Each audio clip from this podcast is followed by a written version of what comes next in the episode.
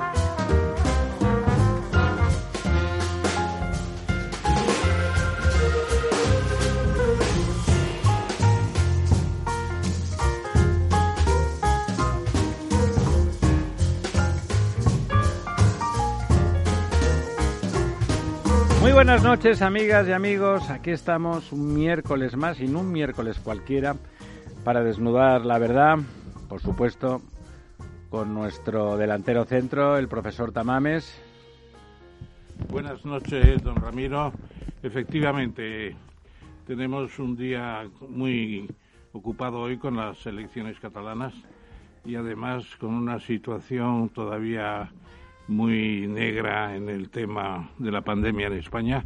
Ha habido cuatrocientos y pico de muertos, o quinientos y pico, y treinta y pico mil de contagiados.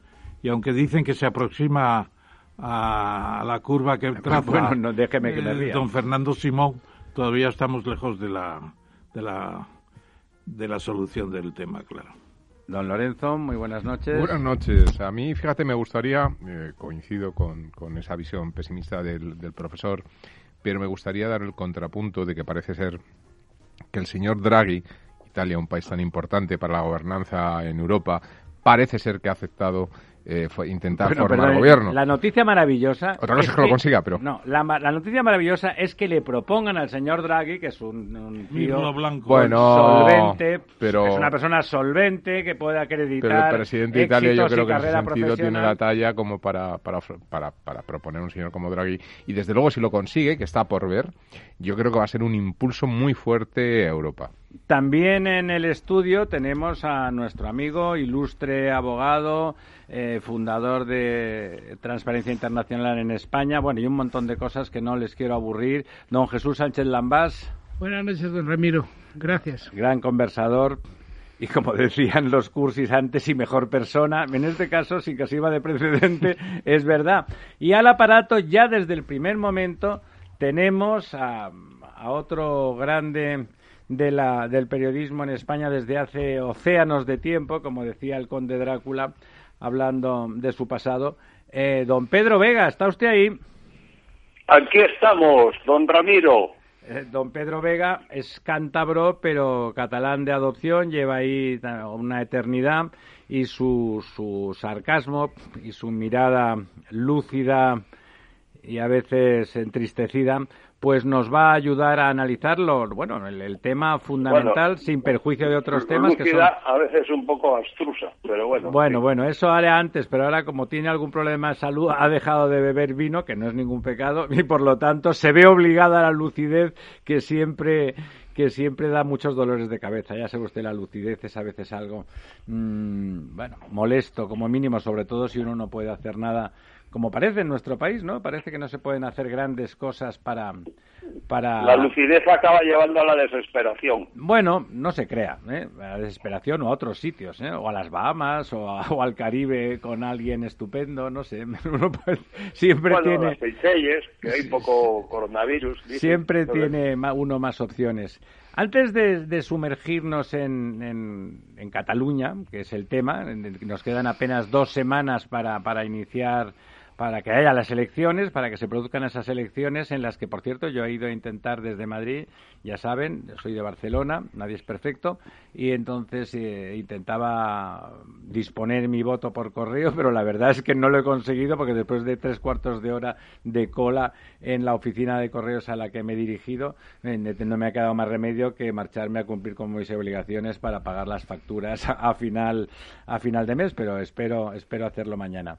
Eh, y antes de eso, me gustaría que habláramos, como decía el hermano Lobo, que habláramos algo del gobierno, ¿no?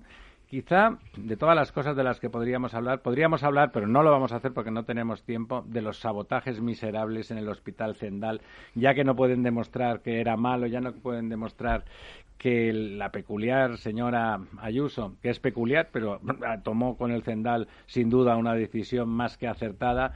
Eh, no vamos a hablar de eso, pero sí ya que tenemos aquí al doctor, eh, al doctor Sánchez Lambás, que, sabe mucho de transparencia, que ha hecho indicadores, que ha participado y participa en ver cómo es de transparente, cómo está la corrupción en el mundo de forma permanente, mm, de todas las noticias que permanentemente salen en nuestro país y que nos llamarían la atención en esa dirección, la última, que es recientísima, es de ya, es de que parece ser que el gobierno español pidió dictamen al Consejo de Europa en relación a algunos temas vinculados a cómo repartir los fondos y como no le ha gustado nada la respuesta de ese Consejo, pues ha decidido, ha decidido que no que no lo dice y además lo defiende a voz en grito, a voz en grito, porque sus voceros lo hacen a voz en grito, eh, que diciendo que como no es vinculante no tienen por qué comunicar ese resultado. ¿Qué, ¿Qué, le parece eso? ¿Qué tiene que ver con la transparencia y con un país civilizado del primer mundo? Eh, tiene que ver porque es una mala práctica. En realidad se refiere al dictamen del Consejo de Estado, como don Ramón. al Consejo de Estado. Como don Ramón tantas veces nos ha recordado, pues el Consejo de Estado es una benemérita institución, Carolina, Carlos III, trae incluso tradiciones más antiguas. Y ha sido siempre un órgano consultivo dotado de unos letrados con una formación excepcional. los mejores juristas en España siempre han sido letrados de Cortes, letrados del Consejo de Estado. Eh, y con muy buenos vocales y con muy buena gente, mucha capacidad allí. Uno de los últimos presidentes fue nuestro amigo Paco Rubio Llorente, que hizo una labor formidable y realmente no utilizar sus dictámenes, no utilizar sus opiniones, que es una institución sostenida por los presupuestos del Estado y por lo tanto de extraordinaria calidad, es una aberración es verdad que se permite al gobierno en algunas decisiones separarse del que se llama así, cuando uno no hace exactamente lo que te dice el Consejo de Estado, dice separarse del dictamen del Consejo de Estado. Pero el ocultar el dictamen. A eso, porque uno puede separarse porque tiene otro criterio. Es una, auténtica, es una auténtica patología, pero coincide. Hace, hace dos días presentábamos en todo el mundo, en 190 países, el dictamen sobre eh, el índice de percepción de la corrupción en el mundo, el IPC. Tiene esa, eh, doble. En, España tiene esa. El IPC de la corrupción, ¿no? Y efectivamente, si el IPC económico, que diría don Ramón, no sube, el IPC eh, de la percepción de la corrupción es una catástrofe, es exactamente una otra pandemia que además alimenta la primera pandemia. En el mundo le llama usted pandemia, quiere decir que esos 190 eh, países van a peor. El mundo, el mundo suspende, la nota estaba por debajo de 4, el trabajo es formidable, imagínense que cada país para ser evaluado necesita tener tres análisis de organismos internacionales independientes. Luego todo esto se procesa en la universidad, en Alemania, eh, participan personas eh, muy capaces, hacen unos análisis muy rigurosos, se contrastan, se, se, someten a, todo, a toda clase de evaluaciones. Pero ver el papel de España, que por ejemplo haya conseguido Qatar Quiero decirlo de que Qatar nos supere, pero cuando digo que Qatar, tiene menos corrupción que nosotros. Claro, tiene, menos, tiene menor percepción de la corrupción que nosotros, pero es que además Qatar ha hecho un viaje tremendo desde un país complicado, con prohibiciones, a convertirse en un país importante de estabilidad. En a pesar de que no es una democracia. Bueno, pero ha hecho viajes muy importantes hacia, hacia los derechos humanos, a erradicar el terrorismo, ha suscrito el convenio con, con Estados Unidos, Israel y los países árabes. Quiere decir, ¿cómo lo pongo como ejemplo de un país tan alejado de la tradición de los países nórdicos que siguen ocupando los primeros puestos, un pequeño país, se ha comprometido en hacer esfuerzos y lo ha conseguido. Quiere decir, la lucha contra esa pandemia, la de la corrupción, es posible. es posible, no necesita vacunas, solo necesita voluntad política, pero con gestos como el de nuestro gobierno de no transparentar un dictamen que le ha entregado el Consejo de Estado y que tarde o temprano vamos a conocer, porque los dictámenes del Consejo de Estado se publican como es conocido, es, tiene un punto de ridículo y, de falta que se nota mucho de... Perdón por la interrupción, eh, profesor, pero es un honor. Entiendo, entiendo que entiendo que el, el Consejo de Estado ha hecho un informe criticando mucho el sistema de distribución de fondos. Bueno, porque el sistema de distribución de cuando fondos no lo quieren enseñar. tiene una comisión nacional que preside el presidente del gobierno, un comité técnico, luego hay una unidad especial en el Ministerio de Hacienda, luego están las conferencias sectoriales, las conferencias con las comunidades autónomas y también están los eh, las comunidades autónomas y bueno, es de una complicación tal.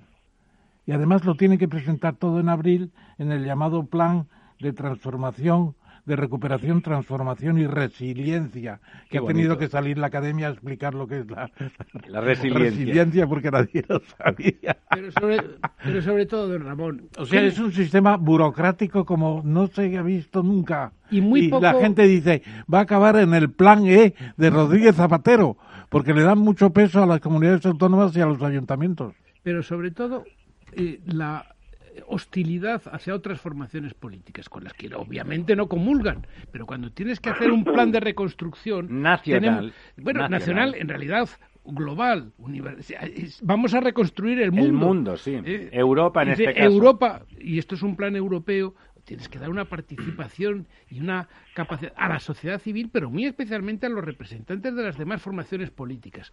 Yo comprendo que no se entiendan, pero este grado de crispación, cuando cuando, como decía Deliberada, vende, la crispación vende. Abres el periódico y dice... La crispación... salvado gracias a Vox.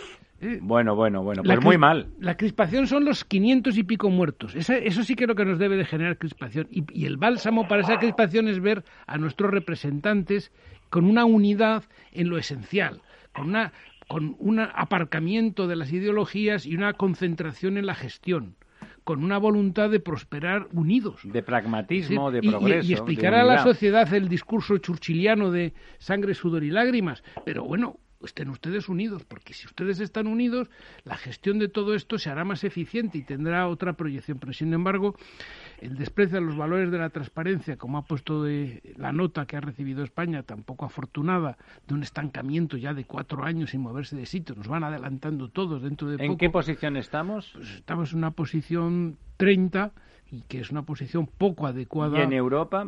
En, bueno, en Europa estamos por detrás de todos los grandes líderes, incluso por detrás de Francia, que no pasa por su mejor época. Solamente sí, gracias a Dios, la otra España, que es Italia. Eh, Está por debajo. Eh, es el único país que tiene la percepción de corrupción. Rumanía, eh, Hungría, estos países, pero claro, eso no es ningún consuelo para, para nosotros. Y éramos pocos y parió la abuela porque el señor Bárcenas ya está empezando a tirar de la manta. Bueno, casualmente en este momento que tiene tantos problemas el gobierno, qué bonito, qué bonito que esa cortina de humo llega ahora, ¿no? Déjenme que, entre, que entre nuestro colega eh, don Pedro. Don Pedro, vamos a entrar en harina. Usted que está ahí confinado, casi confinado en, en, Barcelona y en Cataluña en general, las medidas han sido más duras y más drásticas que en Madrid casi siempre. También ahora.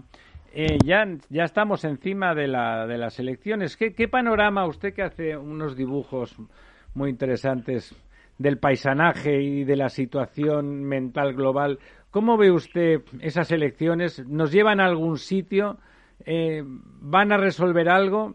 ¿Va a ser lo contrario? Estamos, están, ¿Está Cataluña en una especie de espiral psicopática socialmente hablando? Bueno, antes que nada, buenas noches a todos, Jesús, Ramón, Lorenzo. Eh, bueno, vamos a ver, yo creo que vamos a, al desastre general porque esto no va a cambiar nada. Y hay datos cada vez que hablas, ya, no que te encuentras, porque no te puedes encontrar con nadie realmente, pero bueno, te vas hablando con gente y cada vez te vas encontrando con más gente que dice que no va a ir a votar Dicen que ha subido el voto por correo. Sí, el, el, doble. Está un, en el doble. Un 200%, sí. dice. Bueno, habría que ver. Pero hay datos muy significativos, muy curiosos.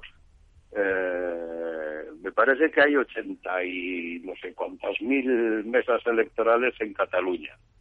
Eh, que se sepa ya, hay más de 9.000 impugnaciones o, o, recursos para no tener que ir a las mesas. Entonces, se está hablando ya incluso de que buscar voluntarios por parte de la Junta Electoral para presidir las mesas. O, pues lo permite la ley, el primero que vaya a votar le caiga el muerto, pues, perdón. Todo el mundo a las 8 de la tarde. De, de quedarse, de quedarse de presidente. Esto yo creo que da una idea bastante aproximada de cuál es la realidad de lo que está pasando o de lo que va a pasar. Que va a haber una abstención que, bueno, en su día con el referéndum del estatut eh, en los tiempos del tripartito, creo que estuvo en el 47%. Efectivamente. Eh, eh, parece que los, los datos dan eh, que la abstención puede estar por debajo del 50%. Por debajo o por encima, quiere decir usted, al, por la encima, participación. ¿no? Bueno, ¿qué va a pasar al día siguiente? Pues bueno, que ya lo dijimos, porque la pandemia, que no se podía hacer y tal. El resultado, pues cualquier especulación es absurda en este en este momento. Porque diré, bueno, ¿qué, ¿qué puede pasar? Y yo creo que va a pasar que puede ocurrir que lo de ¿cómo se ha llamado? El, el efecto Illa. El efectilla. Se quede, se quede en un efectillo. Efectivamente. ¿no? O que salga, bueno, incluso aunque gane, será un estupendo presidente o líder de la oposición. Y al final, viendo cómo va la campaña, que es surrealista, bueno, el, el lunes, sin ir más lejos, salieron por ahí unas declaraciones de la señora Borrás, diciendo que van a prohibir hacer contrataciones con las empresas de DIVEX. Bueno, pues vale, ¿no? Qué, qué barbaridad. Eh, qué comentario tan abstruso, ¿no? Pero ¿y por qué no ponen un poco de interés? Porque de, de, nuevo vivimos en Cataluña la normalidad democrática. Es decir, esta es una unas elecciones que ha convocado un tribunal, un órgano judicial. Es un poco no, no, son capaces de llevar esto a una situación de tratar de normalizarlo, de olvidarse de independencias, mantener sus nacionalismos dentro de un corsé, pero que vayamos a celebrar unas elecciones convocadas judicialmente, porque al final don Pedro ha sido la sala de lo contencioso quien ha determinado que las elecciones se celebraban el día 14.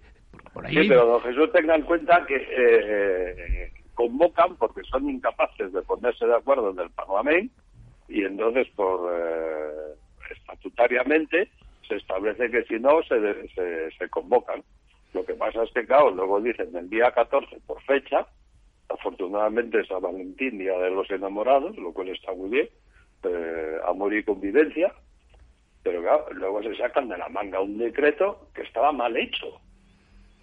Bueno, el decreto vale. que permita, no, están cerrados los bares, eh, pero se permite hacer mítines. No puede usted visitar a sus familiares enfermos en el hospital de uno en uno, pero puede convocar un mitin y atravesar Cataluña para ir en autobús a jalear, a, me da igual no, a no, quién, que, ¿no? Que no puedes cruzar una calle de Barcelona y, y ponerte en, eh, en hospitalet. Pero, pero no, no, acepta usted, hoy don me, Pedro. Hoy me estaban contando una anécdota, bueno, no sé, ha debido salir publicado por ahí, pero vamos, eh, me lo han comentado.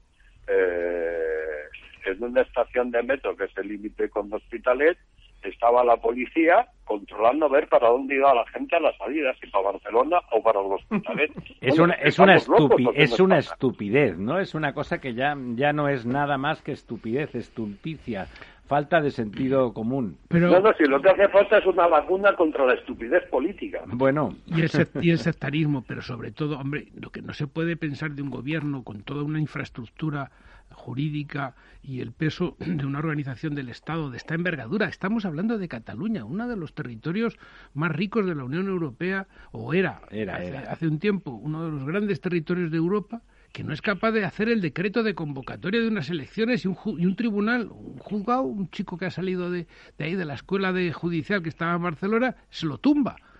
de verdad, de verdad tienen un problema. Yo creo que a lo mejor hay eh, los discípulos de, de Sigmund Freud y, pues, y hay tratamientos muy eficaces. Yo creo que o Jung, o Jung que era más el de la psicología colectiva, ¿no? A ver qué Pero qué esta está gente, esta gente ahí. creo que tiene problemas severos. No pueden convocar un decreto, que el decreto de convocatoria de unas elecciones se tenga en pie jurídicamente. No se dan cuenta el, el desgaste y cómo centrifugan la voluntad de la gente hacia los populismos. Y luego se quejarán Bueno, de ellos, ellos. perdone usted, don Jesús, ellos son populistas. Tú me lo preguntas, Oye, populismo es que, soy yo. eh, perdón, pero esta, esta mañana yo he oído, lo he oído por la radio, igual, como estás a mil cosas, eh, con esto del teletrabajo, que es tan interesante, que es otro tema de, de- de- de debate apasionante, pero yo juraría que esta mañana en el pleno del Congreso he oído decir al señor Rufián, que con el nombre ya paga, eh, decir que, claro, lo que no podrán ir es 200.000 eh, afectados a votar, pero es que han decidido que pueden ir los infectados a votar. Bueno, ¿Qué pero yo te preguntaría, querido, querido Pedro, que has despachado el efecto y ya muy rápidamente. Eh, no cabe duda de que es la gran novedad de la convocatoria y de los candidatos. Él ha dicho que gobernará en Cataluña con los mismos que gobierna la Claro, actual- que va a gobernar con, Con- con, con con los comunes, que Con son los cuatro Con los no comunes no llega a gobernar, claro, porque Por son, van a ser no. pocos. Es que es mentira. ¿Va a plantear un proyecto constitucionalista ¿Qué va? hombre? cuando dice ¿Qué dice usted? E incluso el propio IZ ha dicho que el reconocer el derecho de decisión eh, ha sido inadecuado, se ha retractado. Oye, podía haberlo dicho antes, ¿eh? Claro, Sí, claro, claro. Lo ha claro. dicho ahora cuando ya es ministro. Bueno, ya que está don Ramón aquí tan estupendo, yo acepto apuestas a que no hace gobierno eh, constitucionalista eh, el señorilla. Pero es que falta la premisa mayor. Comidas, cenas, no, que no es No posible. exageráis, Ramiro, cuando decís que tienen proyectos. Yo creo que no tienen proyectos, Claro. tienen, tienen ocurrencias y, y coyunturas, y las coyunturas las van Totalmente resolviendo según, según les ocurren. Pero, no, pero eh, proyecto, y a lo mejor es un poco exagerado. Y Z es la muestra de eso. Ha dicho lo contrario y lo uno, claro, como su jefe, el señor Sánchez, en el, vamos, sin ningún tipo de, de pudor. Don Pedro, eh, hablando de lo que decía don Ramón, que, que ella está proclamando que quiere hacer un gobierno al estilo español, es decir, con indepes más, más Sí. los comunes. Eh, la candidata de los comunes, la señora Albiac, que es valenciana de origen, ¿no? Tengo entendido. Sí, Eh, sí, no estuvo no estuvo en el PSC previamente Pues no recuerdo. No intentó entrar bueno, ahí. Sí que recuerdo, por ejemplo, que estuvo una temporada siendo becaria, eh, yo creo que con Camps, eh, la Generalitat Valenciana.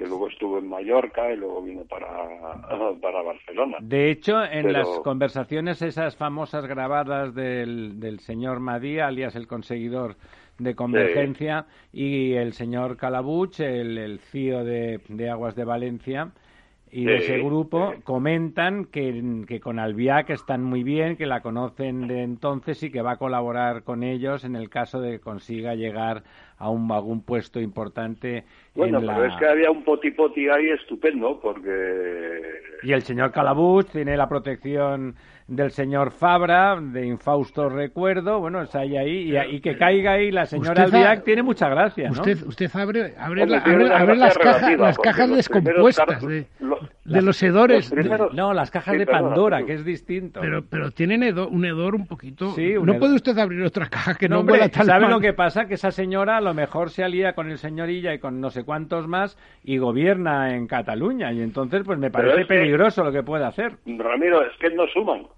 no sumarán. Bueno, lo con- peor de, con es que RC, todo, la han- tenido que y el hacer una Espíritu campaña Santo. inicial de lanzamiento de la señora Albiac, que el eslogan de algunos carteles que estaban por la calle era siempre hay una primera vez. Que no sabes si es un anuncio de una casa de putas, con perdón, o qué coño es Me eso, blé, me blé. ¿no?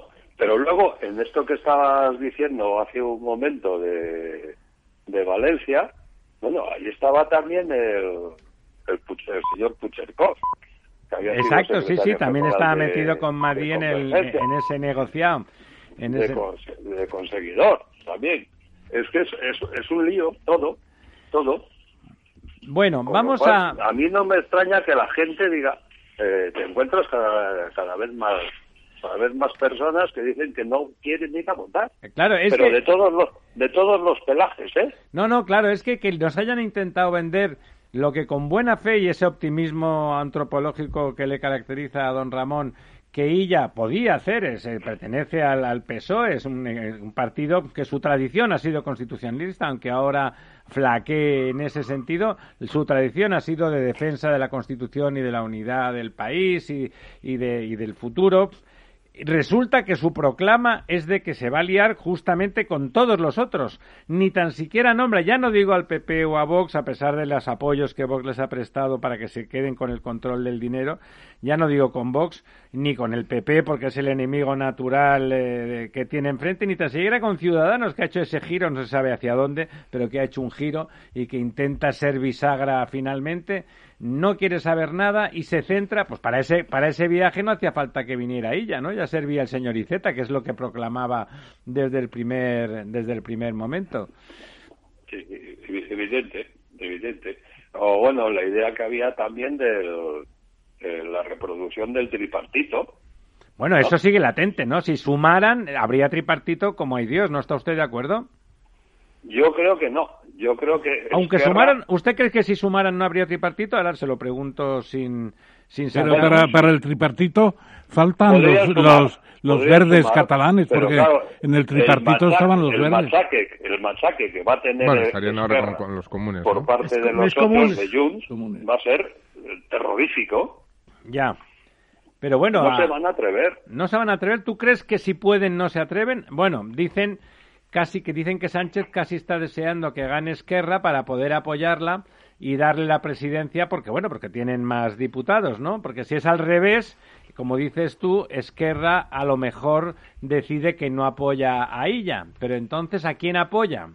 Se- hombre, se crearía una situación enormemente eh, confusa y difícil, de, de aritmética difícil. Imagínese usted que gana ella, que suma, con, suponiendo que hiciera el tripartito, imaginemos que con Esquerra y Comunes más la CUP, que estaría siempre un poco ahí a verlas venir, suman. ¿Y, y qué harían? Y para no, para no malhumorar a sus radicales, si no suma con, con Junts, ¿Cómo, ¿Cómo lo hacen? Entonces, ¿qué queda? ¿Un gobierno en minoría? Esto, esto va a ser como una menestra de verduras, pero con partidos. O sea, es imposible saber en este momento qué es lo que va a salir. Pero va a ser menestra de verduras con panceta. Bueno, si es compuesto, siempre le dará un poco de sabor, por lo menos. No, yo, No. eh, a, esa- a propósito de eso, si realmente Sánchez piensa en Esquerra Republicana de Cataluña, Hombre, lo de hoy ha sido evidente, ¿no? bueno, es La uno de los elementos que hace pensar en el largo plazo. Y el largo plazo, el medio, es pavoroso, porque ayer tuvimos en la Real Academia de Ciencias Morales y Políticas una intervención de Alejandro Nieto, que es un gran catedrático de Derecho Administrativo, ¿no, es así? Un maestro. un maestro eh, que se llamaba La Tercera República. Y fue espectacular. Porque, claro, empezaba por exponer que de 40 años para abajo, aquí todos se apuntan a lo que sea, a la República. Al TikTok o a lo que haga sea, falta. ¿no? Sin saber lo que fue la Primera República ni la Segunda, ni saber qué nos puede proporcionar La una tercera. República ahora que teníamos todos los problemas del mundo y nos viene otro. Bueno, uno mucho más grande, Entonces, si me lo permite. si, si, si Sánchez estuviera en pro de la Tercera República, que yo francamente lo dudo, creo que... Yo creo que está en pro de su, de su sillón. Si eso está en la Tercera República, tenga usted cuidado, don Ramón. Oh, sí, es- tenemos una república coronada que se dice tantas veces y al rey se le ha votado dos veces ya positivamente el referéndum de la Constitución y yo remarqué ayer en la academia la ley de abdicación. La ley de abdicación, el 80% votó al rey y el 20% votó en contra. ¿Y qué votaron en contra? ¿La República? No, porque está el título 10 de la Constitución para hacer el cambio de régimen. Y tampoco una monarquía sin rey, pues tampoco. O sea que no tiene sentido nada de esto.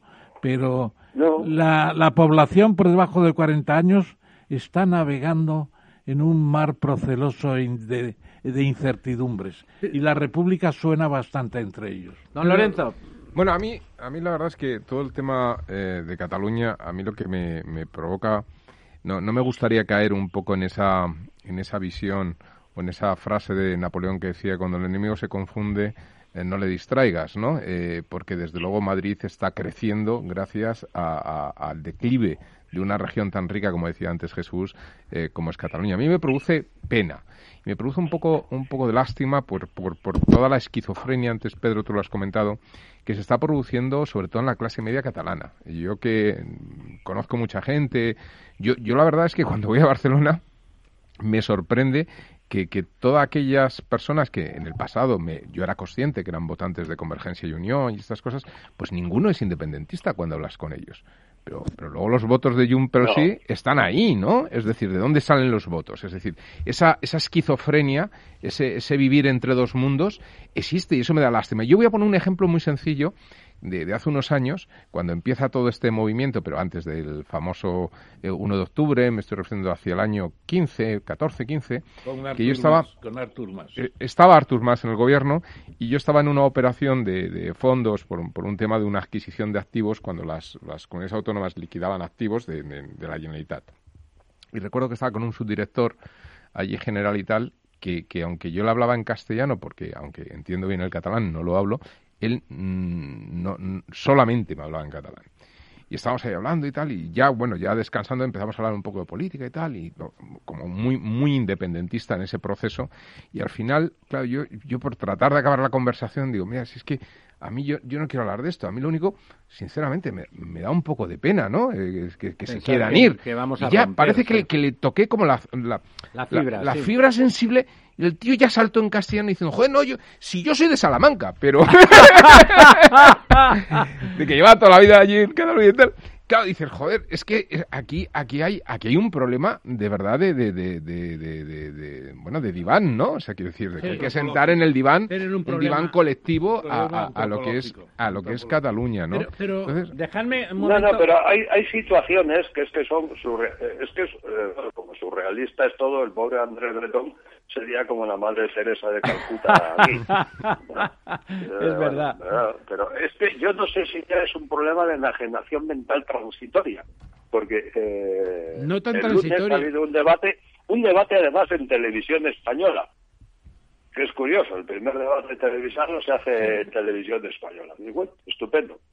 O sea, los candidatos de Junts, Esquerra y la, y la pero lo han decidido ya hace, hace días, solo hablarán en catalán.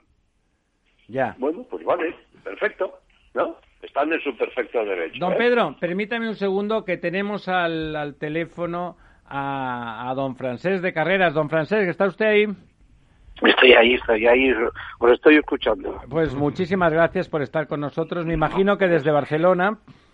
No, no, imaginas mal porque es desde Madrid. Es desde Madrid, pues si lo llegamos a saber le enviamos un coche para traerlo aquí para verle para verle en persona, aunque estos días la verdad es que está bien cuidarse, aunque tiene usted un aspecto eh, vamos, yo creo que siempre que hablamos de su edad, la mitad de la audiencia se confunde entre 5 y 10 años eh, más joven. No, sí, que lo sepa, lo hablábamos antes con don Ramón, que usted siempre parece más joven. Bueno, don Francés de Carreras es sobradamente conocido, pero vamos a dejar que nuestro que nuestro profesor Tamames le haga una breve una breve glosa. Hola, querido Francés, buenas noches. ¿Qué tal, Ramón? Gracias por venir. Bueno, pues don Francés es una persona poliédrica en la política, tiene antecedentes por parte de su padre que fue un buen político en el sentido más estricto. Y sobre todo un buen presidente. Eh, y muy presidente del Barça y de la Caixa, aprendió muy de joven. Pero él ingresó inicialmente en el PSUC, el Partido Socialista Unificado de Cataluña, que decía, los suqueros son los comunistas de Cataluña y los peceros de toda España. Bueno, eso se decía estábamos en líneas paralelas en ese momento. y se puede decir que él es catedrático de Derecho Constitucional. Me parece que tuvo muy buena relación con Manuel Jiménez de Parca. Bueno, es mi, maestro. Tu maestro. Y luego estuvo en un foro Babel, que fue una especie de think tank muy interesante, y de ahí, con el tiempo, con el tiempo fue saliendo en 2005 la idea de un partido no nacionalista en Cataluña que tuviera fuerza, que es Ciudadanos, en donde estuvo al frente de la ideología, de los planteamientos. Y ahora pues eh, nos vemos todos los martes en la Real Academia de Ciencias Morales y Políticas que yo mencionaba ahora francés la sesión lo he oído, lo he oído, lo que dijiste ayer, sí, sí, sobre la Tercera República. Bueno, pues entonces la primera pregunta Espera, discúlpame Ramón, que tenemos también recién entrado y lo incorporamos a la mesa virtual telefónicamente a don José María Brunet. José María, ¿estás ahí? Sí, ¿qué tal? Buenas noches. Pues bueno, don José María, eh, que yo lo he conocido siempre en Madrid, aunque es de aunque es catalán, como, como bueno, como algunos de los que estamos en la mesa.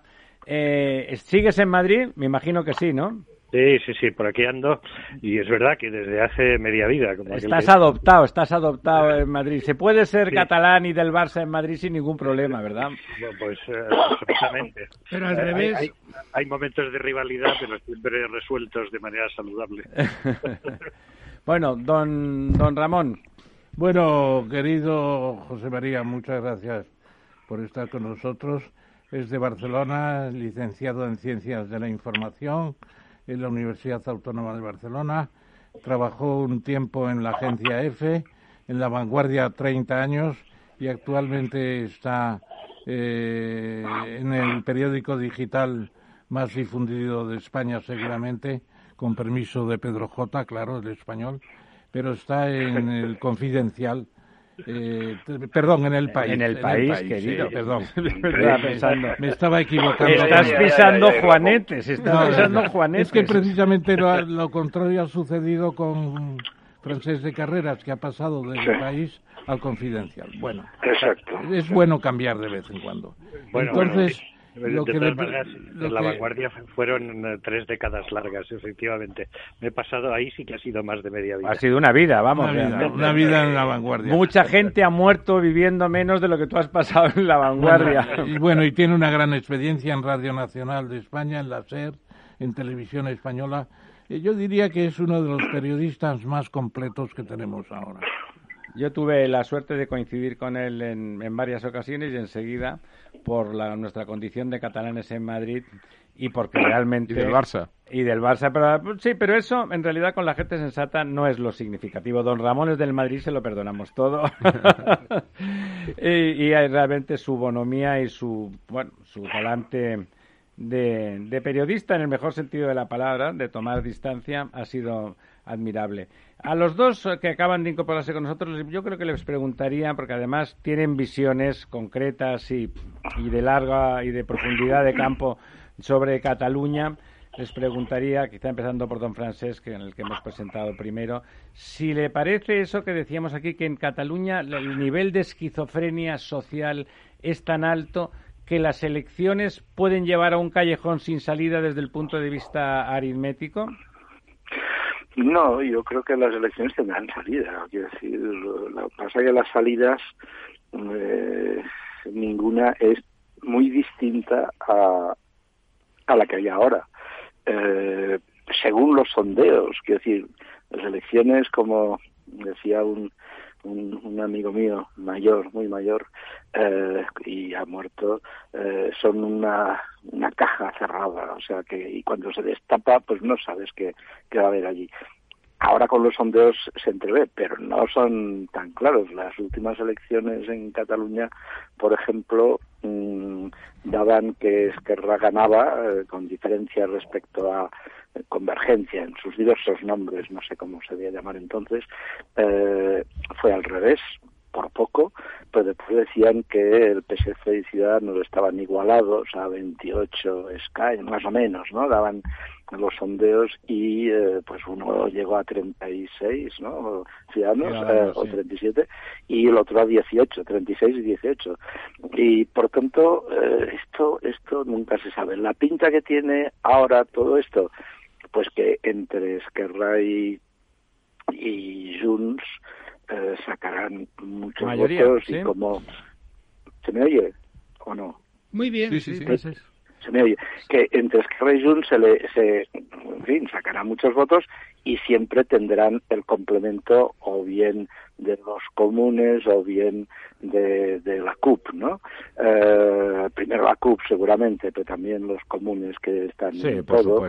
Y si es que y si los partidos socialistas sacan un resultado, quizá querrá pactar, hacer otro tripartito. De hecho, como se hizo con Maragall y Montilla, eh, pactar Esquerra con con, con, con socialistas y con y con la y con Podemos y con comunes.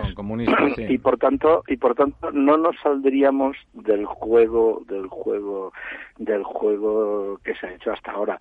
Eh, si el PSC eh, en estos últimos cuatro años hubiera mostrado ganas o acercamiento a, a Ciudadanos y a, PP y hubieran hecho más o menos un frente común y hubieran dado pues una perspectiva distinta a lo que es Cataluña, hubieran denunciado eh, sistemáticamente todos los todo lo, el absurdo la absurda política que se lleva a cabo de manera de manera no en solitario sino formando parte de un bloque quizá suscitaría que los ciudadanos fueran a votar eh, fueran a votar con esperanza. Yo creo que en estos momentos hay una gran una gran desesperanza en, en Cataluña eh, que se pueda arreglar todo, bueno, que se pueda encauzar, empezar a encauzar todo en un sentido más racional y en un sentido más beneficioso para la sociedad catalana. Tremenda palabra, don Francés, desesperanza.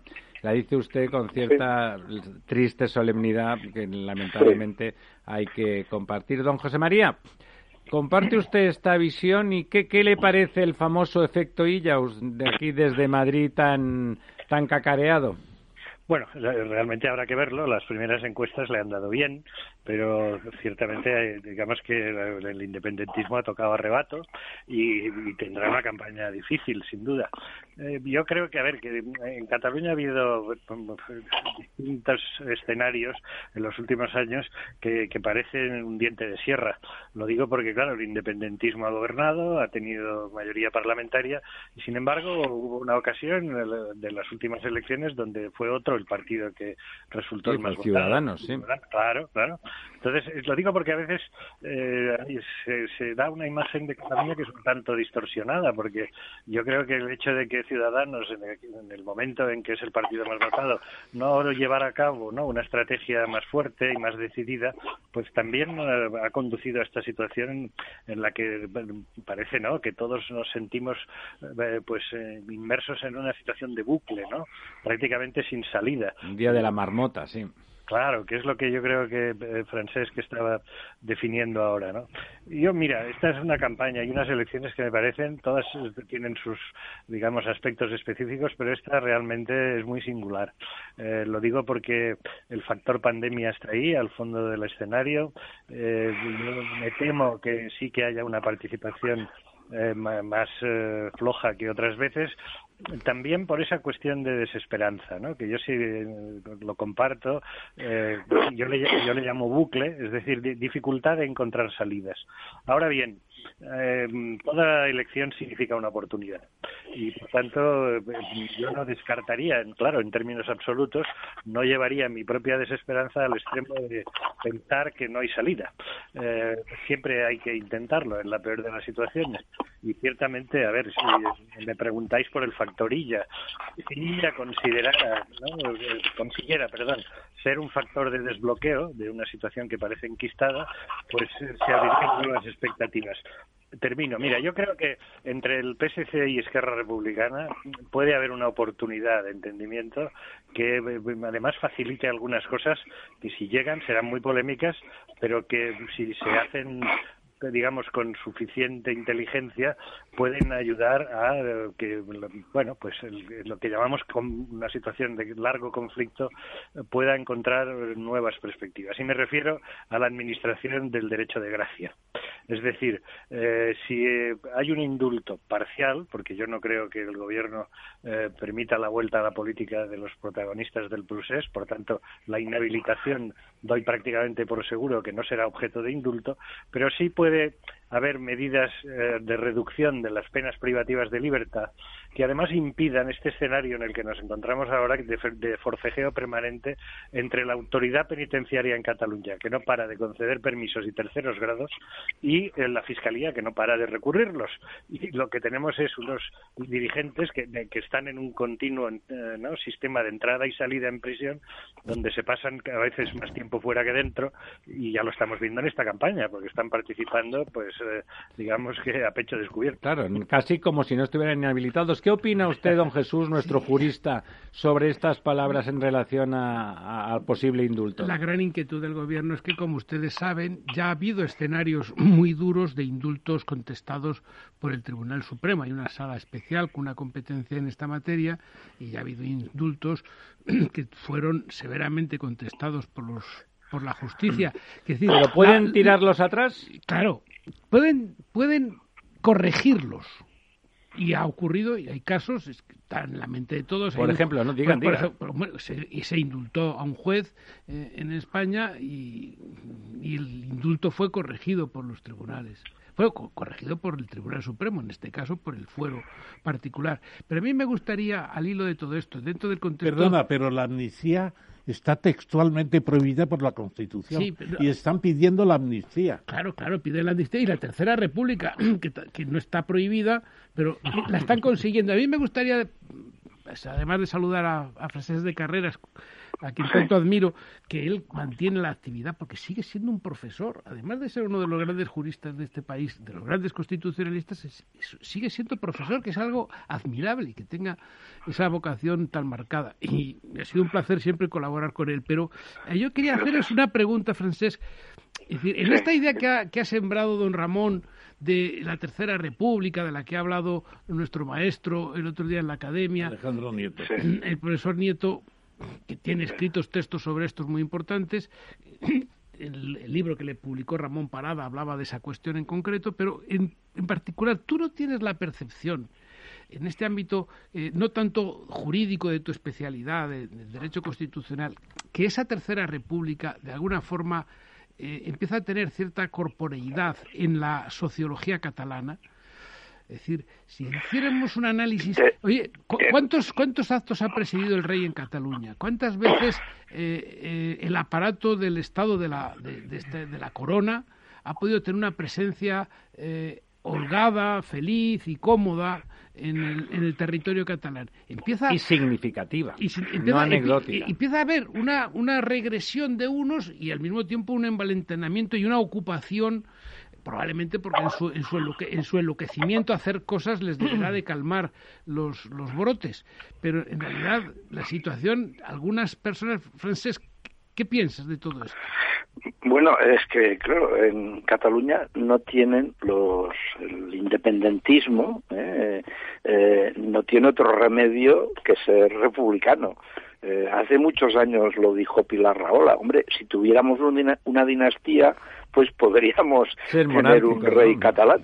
Pero como no la tenemos, pues, pues somos, somos republicanos. El problema yo creo que de, de, de la República, más que en favor de la República, yo creo que aquí hay una estrategia por parte del populismo el populismo nacionalista, sin duda, pero sobre todo, acentuadamente, por el otro populismo, por el populismo de, de Podemos, de los comunes, de que, de que y de los comunes, claro, que no es lo mismo, eh, pues eh, de, de que mm, cargándose la monarquía, eh, pues se cargan el sistema, lo que ellos llaman sistema del 78 y que se podría llamar el sistema constitucional.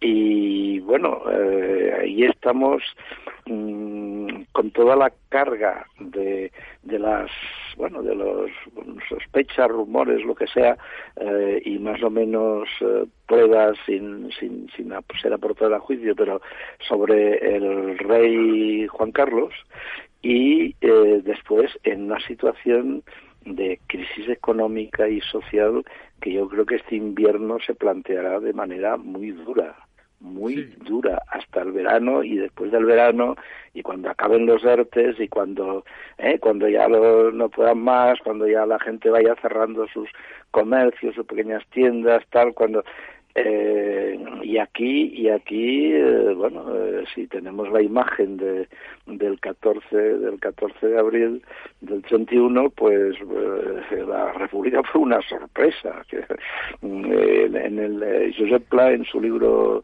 El advenimiento de la República, Josep Pla llegaba aquí a Madrid el 14 por el 14 la madrugada del 14 para dirigir un periódico nuevo que fue eh, financiado por Cambó y el Duque de Maura y, y, bueno, llega Tocha, tal, él cuenta en su, en su libro, este La Presidenta de la República, escrito después de este día, claro, cuenta que se encontró con, con un, dice, un prohombre republicano que después ocupará muchos cargos en, en, la, en la Segunda República, y, y que le dice, Pla, la República está a la vuelta de la esquina, antes de dos años tenemos República eh, esto era el 14 de abril del 31, o sea, al cabo de, unas horas tenía república. Y por tanto, este republicano, pues pensaba que antes de dos años era un gran éxito. Eh, cuidado que aquí eh, la democracia entendida como manifestación Claro que, ahí a Alfonso XIII le, falló todo, su propio olfato y, y, todo, y se salió por Alicante y su mujer por por, por, por San Sebastián, pero pero pero decir que, que en fin, eh, un, un cambio, la, fue un, un gran día el 14 de abril, sin duda, pero lo que siguió a esto no fueron grandes años, fueron No fueron días felices. Y, un corte, un corte municipalista. una pregunta a los juristas, sobre todo. Espera, Pedro, di, di. Yo no sé hasta qué punto puede la Fiscalía, bueno, la Fiscalía, bueno, va como va, depende de quién depende, recurrir los indultos. Si se recurre eso ahora... Sí, claro, puede. Puede y debe. ¿Hasta qué punto puede tensionar la campaña? No, no, da, no da tiempo. Los recursos se ponen, se presentan, se han hecho las notificaciones con mucha habilidad. Lo he seguido un poco de cerca se hicieron las notificaciones con mucha habilidad. Yo creo que haya habido una programación en esa cultura de la que nos hablaba Francesc, de, corte municipalista, de un país que ha hecho una república desde, desde, los, desde un municipio, desde municipios, no desde... No desde desde el Estado. Desde el, desde el Congreso de los Diputados. La, república se proclama desde abajo, no desde arriba. O por lo menos esa fue la última experiencia. Sin embargo, eh, ahí ha habido una, un, un, tejer muy fino, muy, muy bien organizado para que los tiempos eh, se acompasaran bien y el recurso existe, el recurso es inevitable, los funcionarios no prevarican normalmente, claro, y van a cumplir su función, pero con los tempos adaptados a la coyuntura. Por eso era tan importante lo del 14 de febrero, aunque nos cojamos todos eh, cualquier cosa. De todas formas, eh, yo que solo soy un aficionado ¿no? en esta materia, pero un aficionado que tiene alguna experiencia en el seguimiento de... Tú dirás, si, tienes experiencia. Angelito. que elaboran los fiscales y además a los que intervinieron en el proceso les conozco a todos desde hace muchos años. A ver, yo yo supongo que el recurso es, muy factible, es muy verosímil, pero claro, para recurrir una medida primero se tiene que producir. Es decir, eh, ahora no, correspondería, sería, digamos, eh, prematuro. Eh, y además, vamos a ver, yo fijaros en lo que creo que va a ser difícil en su caso de combatir el indulto si se produce, será porque mm, el, a ver, la Sala Tercera en el Supremo, cuando ha actuado contra la concesión de medidas de gracia en otras circunstancias, ha sido cuestionando la arbitrariedad. Es decir, cuando se ha podido entender que una concesión, de un, ya no de un beneficio penitenciario, sino de una eh, eliminación definitiva de la pena impuesta, eh, pues eh, contradecía, digamos, un sentido, el sentido más elemental de justicia, sin ningún motivo que lo justificara. Yo supongo que si el gobierno eh, da el paso en su momento, eh, primero lo hará con la medida que decíamos, eh, no siendo un indulto total, sino dejando apartados de la política a los líderes que protagonizaron el proceso, que eso ya es para ellos una pena dura. Bueno, José María, están, están en campaña ahora, ¿eh? les está dejando, les están dejando. no, solamente están en campaña, sino que el único que está haciendo campaña realmente es Junqueras. Ya, pero no tienen cargo eh, público. Pero siempre, eh, la, María, tú lo sabes bien, eh, Serra tiene una historia que es la que es. Eh, pero siempre va a ganar y siempre pierde. Y luego se rompe. Significa, de todas formas, ¿no? la, pena de inhabilitación no la imposibilidad de hablar en público, sino la imposibilidad de ejercer cargos públicos, que es muy distinto.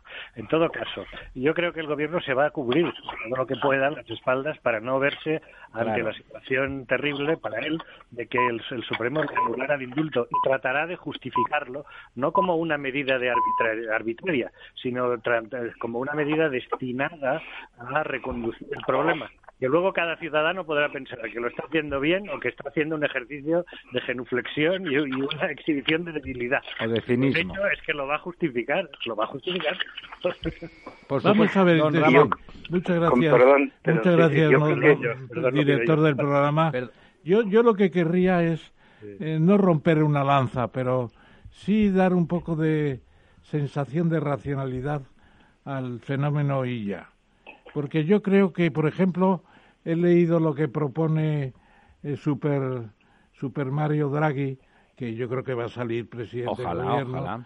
Pues ha planteado, y Mattarella además también lo ha dicho, el presidente de la República, que tiene mucha importancia la forma en que se distribuyan las ayudas europeas en Italia son 210 bueno, ¿Y ella que pinta en esto? No pintará nada. Pues tiene que tener... Muy... Bueno, ¿cómo se van a repartir las ayudas?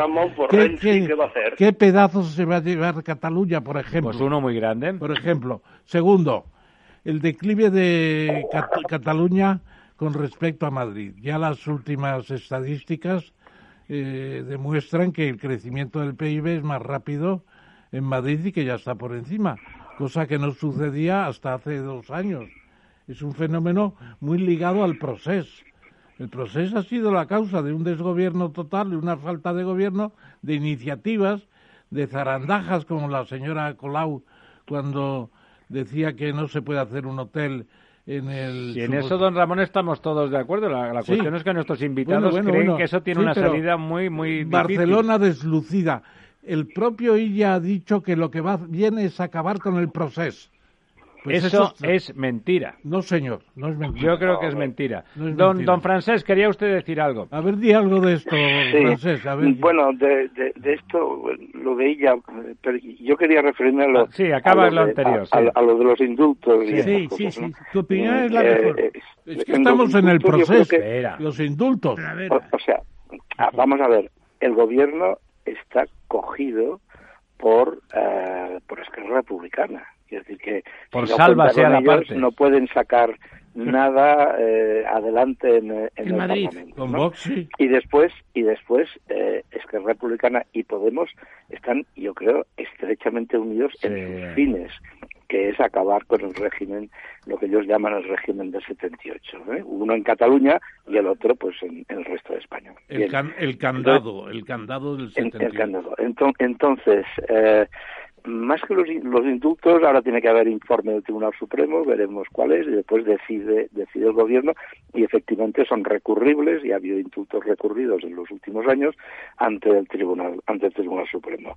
Pero la otra, la otro, lo de, lo de, lo de la lo de la amnistía, efectivamente, la amnistía no está en la Constitución, pero hay una forma que equivale a una cierta amnistía, que es que la Constitución garantiza la irretroactividad de las disposiciones sancionadoras no favorables.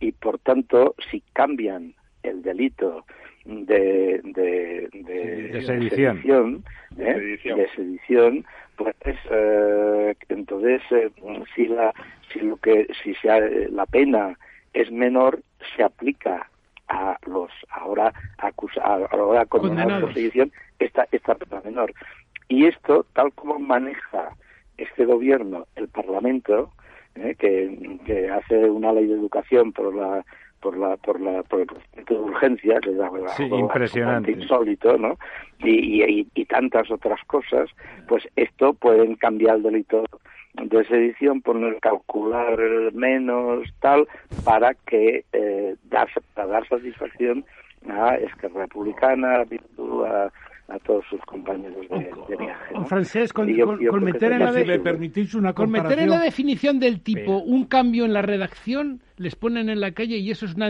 amnistía, como dice Francés de Carreras, encubierta. Si me permitís una, exactamente, una, una, amnistía encubierta. Una observación puntual y además un fraude de ley, desde Y además obscena, obscena y peligrosa. Sí, sí, sí. Hitler, el año veintitantos, cuando le meten en la cárcel para dos años o tres, quizá cuatro meses, escribe Mein Kampf. Estos señores han estado dos años. ¿Qué ha escrito alguno de ellos? Nada. Hay que saber leer y escribir. Eh, a usted, ¿qué, programa han planteado? Don José María, a usted, le, que es como, es un, hombre, como es un hombre discreto, José María solo interviene si se le invita.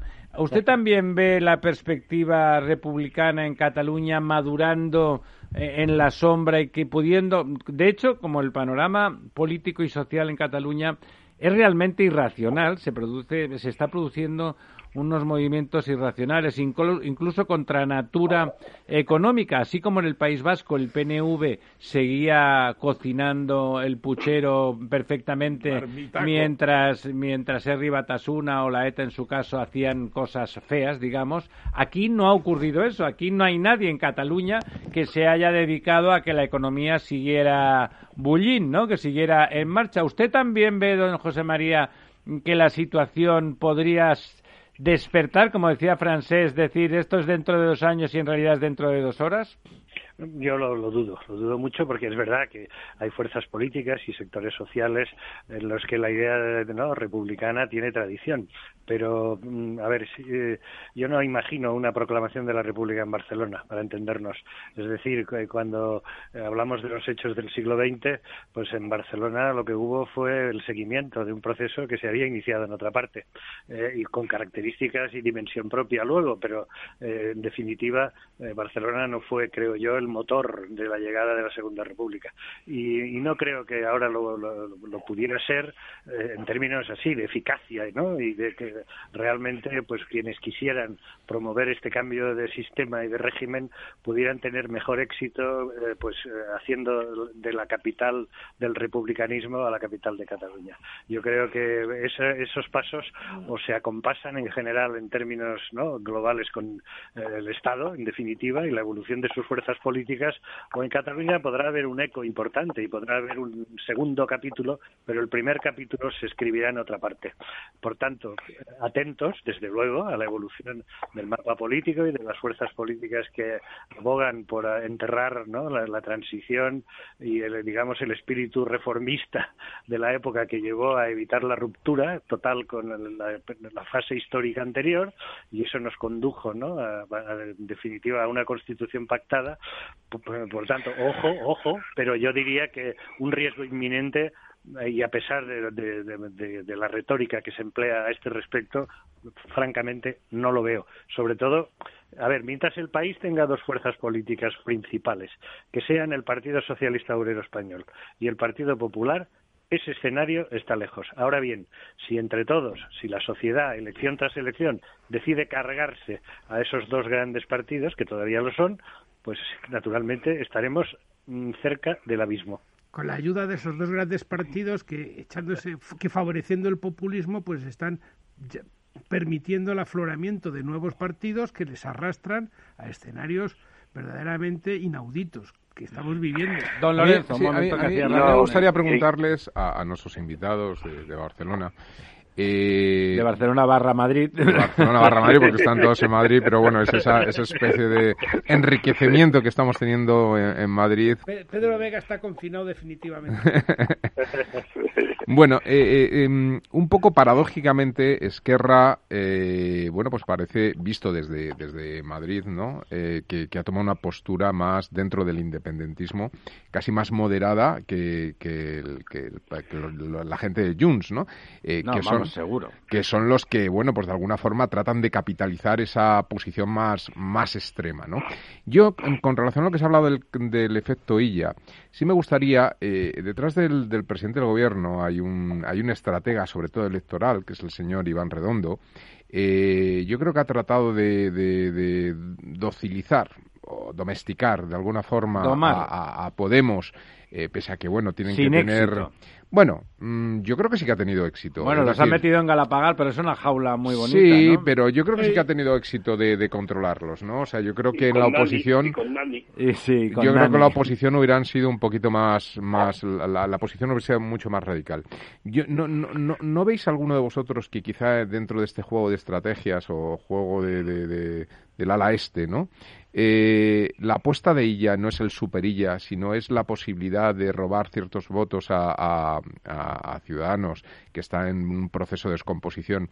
Para conseguir ese tercer puesto que permita poner a Esquerra, eh, regalarle o darle la presidencia de la Generalitat para poder domesticarle aquí en Madrid de cara a esa posición que me parece que era eh, eh, Carreras quien comentaba que dependía de, de Esquerra, ¿no? Es, es- es- ese juego.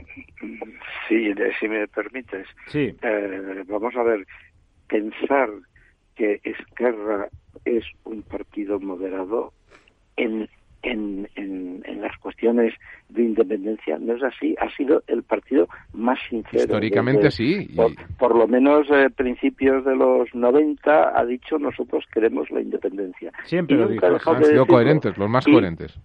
Y, te- y, te- y- y tenemos el caso del, del, del primer tripartito, la- las elecciones de 2003 y el tripartito que se formó a final de año, ¿eh? Eh, eh, que en el cual, digamos, el error socialista fue pactar con Esquerra no un gobierno, sino un gobierno que tenía como finalidad principal y por encima de todo y, eh, un nuevo estatuto. Con Esquerra puedes pactar políticas, yo que sé, de viviendas, sociales, de no sé qué, de hacer carreteras o lo que sea, pero no un nuevo estatuto, porque ahora que allí hay una trampa. Claro. Y todos estaremos de acuerdo en que el estatuto fue una absoluta una absoluta trampa en la que cayó también el gobierno central, el gobierno el gobierno de Zapatero, porque bueno pensaba to- perder porque las era elecciones torpe, del Francesc, 2004 porque era torpe. y, y se encontró que, que- con aquella patata caliente que le había caído desde Cataluña, ¿no? Y, y incluso desde Cataluña, los mismos socialistas, quiero decir, pues, pues bueno, si estaba el PP, pues tenían cuatro años para protestar contra el PP que no les dejaba, eh, que no, no, no, no apoyaba un estatuto. Entonces, Esquerra es un partido, así como Convergencia ha dado tumbos y cambios, y ahora la co- lo- el partido de Puigdemont de ahora se parece muy poco al partido de Artur Mas y muy poco al partido de Jordi Pujol, eh, Esquerra no, Esquerra es un partido Idéntico cuya a sí esencia mismo. no es la izquierda, sino es la independencia. Y Yo Esquerra creo que no, no se No, saldrá no, de ahí. ¿eh? Pedro, No, no, eh, verdad, yo creo que acaba de decir una, una cosa. Yo creo que uno de los grandes errores que se está cometiendo es creer, sobre todo en, eh, desde fuera de Cataluña, es que Esquerra es un partido de izquierda.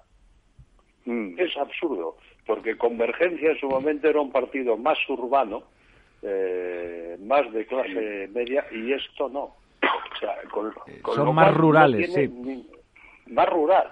Sí, es la invasión del campo por la ciudad. Y entonces esto está cambiando todo. Absolutamente todo.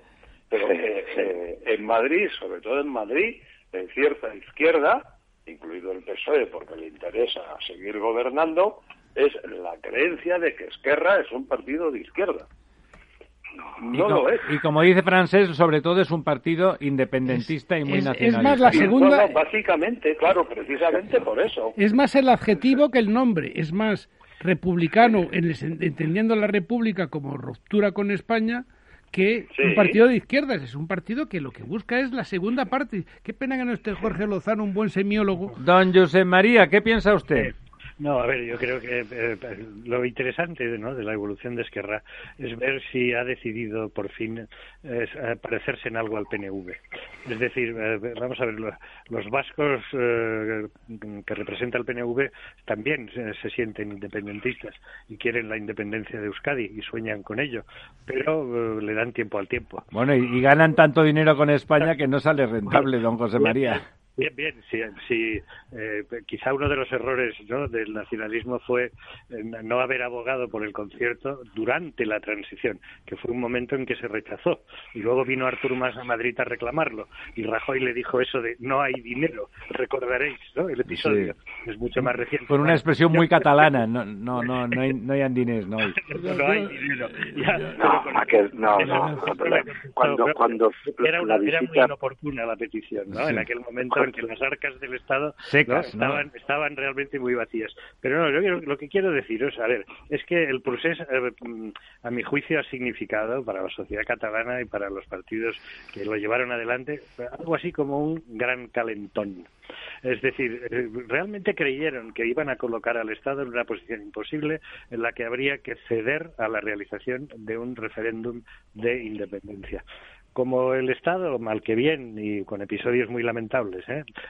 a mi juicio, mm, resistió el envite, pues eh, yo creo que van a tardar mucho tiempo en volver a plantearlo, aunque vayan diciendo por ahí que lo volverán a hacer. Yo creo que Esquerra Republicana ha abandonado en estos momentos, y no digo que para siempre, la idea de iniciativas unilaterales. Por tanto, cu- ¿cuál es la virtualidad del efecto Illa si realmente se produce? Porque los electores lo deciden. Mm, La posibilidad de darle una salida a ese eh, desideratum independentista, consiguiendo que lo que quede como un programa a largo plazo y que ahora eh, ponga todo su interés en conseguir lo que estamos hablando esta noche, en un indulto que ponga en la calle a su líder, que es lo que más desea. Una, amnistía, in- el indulto es más difícil. No, no, una amnistía no es posible Sí, completa- sí, ya lo ha dicho ya lo ha dicho Francés. Pero lo que, lo que lo que yo subrayo es lo, la segunda parte, y es que Esquerra lo sabe, que es imposible. Pero cambian la ley. Es una reivindicación absolutamente Como cambian el artículo 540 y 68 del Código Penal, tienen, la, tienen la amnistía. Francés lo ha explicado muy bien. Ya, pero claro, o sea, al gobierno no le hace falta. Bueno, bueno, bueno, Pero, bueno, bueno, No, bueno, lle- bueno, no, bueno. llevar a cabo un proceso tan, tan maquiavélico es más propio de Sánchez eh, un día decir, mirar, eh, yo creo que esto hay que hacerlo porque en bien del país y por aquello de cueste lo que cueste. Y de mi cueste sillón, y de mi sillón. Yo, Bueno, si me permitís, pero- si me permite, de- de dar- de vender tu y me permite, José María, perdona, no. Ramón, si venga. me permite el, el director moderador. Yo creo que en la independencia no cree nadie. Quizá Laura Borràs, que está al frente de, de Junts per Catalunya, etcétera, y el, el Waterloo. Y, y, creen más en la independencia el PP local, y creen más en la independencia Ciudadanos, y cree más seguramente el propio Vox. Porque ven en un enemigo que si se uniera y se agrupara y tuviera un programa, pues y unos apoyos internacionales de verdad, podría salirse con la suya. Pero yo creo que no creen en la independencia. Y en la mesa que tanto pedía Rufián y que se le olvidó, ahora están volviendo a No, que se la han pedido y le han Bueno, dicho que sí, le han dicho que tiene sí. muy poca gracia que en medio de unas elecciones se plantee una mesa con un partido concretamente. Bueno. Lógicamente eso no tiene Perdone sentido. usted, tiene, mu- tiene mucho sentido. No, no, yo creo que no. Tendrá sentido cuando se vea cómo están las distintas fuerzas y por lo tanto ya Esquerra tendrá que estar en un territorio ya más conocido, etcétera, etcétera. Yo lo que creo es que el propio Mas está arrepentido de lo que hizo y ha jugado muy débilmente. Ahora prácticamente ya desaparece la Por eso candidata está tan que, la candidata que tiene es Más era débil, siempre es fue muy- débil. Es muy forjita, Ángel Chacón. Y yo diría que eh, el fracaso de Rajoy fue cuando le presentó el pacto fiscal con 23 medidas, que yo las estuve midiendo con Paco Granel, y eso se resolvía con 9.000 millones de euros, que es una cifra ya que se da para de El 3% del de PIB. propina en la pandemia, ¿no? 9.000 millones. Pero, no no, no, pero, pero eso no hubiera satisfecho. no, la pero, pero yo claro. creo que sí, que habría tenido mucho sentido. Perdona un segundo que termino. No, Ramón, pero es Porque importante. yo me eso. acuerdo que estaba con No los hubiera amigos. servido para nada Bueno, millones. yo estaba con los amigos de, de la calle de la Yetana, eh, los de Foment, y me decían, si nos dan el pacto fiscal se acabó el problema. Pero claro, porque querían administrar sus recursos. Pero esa es la gente más sensata, la de Fumen. Son empresarios. Da igual lo que pienses políticamente de ellos, son Claro, empresarios. Y de República de momento en Cataluña nada, porque los comunes de Cataluña, que son los hermanos eh, por parte de padre y madre, Los hermanos Pinzones. de los, de los que están aquí en el gobierno y que se están reprimiendo indudablemente. Claro, yo creo que concretamente eh, el señor Iglesias está en una situación difícil. Ayer en la discusión, ¿te acuerdas, Francés, cuando se decía, ¿y por qué quieren la República? Dice, porque en general aquí la gente llega al socialdemócrata y más allá del socialdemócrata hay poca cosa, salvo Podemos. Y Podemos dice, lo que nos impide llegar a más lejos, a una Venezuela, a una Cuba. O sea- es que- o sea, destrozar es el país. Es el rey, es el rey. No, pero no recordáis el que, María. que dimitió, eh, digamos, eh, con el argumento de, hombre, no, el patrimonio no. No futem, no futem. Sí, la cárcel sí, pero hombre, no, no No me me toques. toques la buchaca, no me toques el bolsillo. ¿no? Bueno, Sí. pues No, entonces, yo creo, yo creo que en Cataluña, sinceramente, yo creo que eh, cualquier persona medianamente inteligente e informada, y en, en esto entran buena parte de los consellers, y no digamos Artur Mas, etcétera, y, e incluso Pujol, eh, pues, pues nunca había creído en la posibilidad de independencia. Otra cosa es, los ponemos contra la pared y a ver si ceden y nos dan más competencias y tenemos más poderes. Y dinero. Esto, esto es esto es lo que lo que querían. Y cuando más. y cuando y cuando más va a ver a, a Rajoy eh, para decirle que es en septiembre, como el 20 o 21 de septiembre del año 12, justo después de la de la gran primera gran manifestación del 11 de septiembre, eh, más va allí para disolver el, el Parlamento. Más lo que quería el plan de más era, eh, bueno, eh, plantear el concierto económico, pacto fiscal, concierto económico, que no se los da, que sabía que no se lo daría, no se lo darían por, porque no, no es, no es posible. Eh, Cataluña tiene mucho más volumen el País Vasco, etcétera, ¿eh? Mm, eh, para pasar cuatro años protestando. Y, y diciendo que alimentando a sus bases, digamos, estaban descontentas porque había aplicado más, aplicó medidas eh, económicas de, muy duras ¿eh? frente a la crisis del, del, del año 11 y 12. Pues claro, muy, primero, muy, muy, muy, muy duras, seguramente más duras que, que el gobierno central, ¿eh? que, el, que el mismo gobierno Rajoy. Y por tanto, como tenía una respuesta interna y además eh, veía que los votos se le iban pasando a Esquerra Republicana y tal, cortemos esto y, y Rajoy dirá que no a la primera, como puedes pensar que a la primera entrevista de una hora eh, te, va a dar el concierto fiscal. Esto es eh, un absurdo. Ya iba allí sabiendo que, que disolvería el Parlamento, convocaría elecciones, pensando, y en esto se equivocó radicalmente, pensando que eh, ganaría, se sacaría encima Esquerra Republicana, que la tenía de aliada y que le, impe- y le impedía hacer pol- las políticas duras económicas que en aquel momento pues eh, se, se creía que, que se necesitaban. yo creo que, vamos es- a ver, todos José los- María. ¿No? No, Josep María, ¿tú qué crees de eso? pues ahora te digo, mira, eh, hay un factor que no lo estamos tocando más que de refilón, que es siempre el, el fondo de escena de la situación económica de cada capítulo, de cada episodio, ¿no? De la vida política de un país o de una comunidad autónoma, en este caso. Yo creo que aquellos hechos, ¿no? Que empiezan con la sentencia del estatut, que se que se convierte, digamos, en la gran reivindicación, en fomentar un sentimiento de, de, ¿no? de pueblo ofendido por aquella sentencia. Luego viene aquella, hay otro momento, ¿no? De, de match point, que es cuando eh, Artur Mas tiene que llegar a una sesión del Parlamento de Cataluña en helicóptero. Eh, yo creo que, mm, eh, a ver, todo el, el cultivo de protesta social sobre uh, la crisis económica de, de los años 2000, de finales de los 2000, está siempre ahí, al fondo de esa escena, y yo creo que es muy complicado, es difícil explicar lo que ha pasado en, en Cataluña en particular y en España en general en estos últimos años sin tener en cuenta ese factor económico y que fomenta ¿no? la protesta social, el malestar, en definitiva.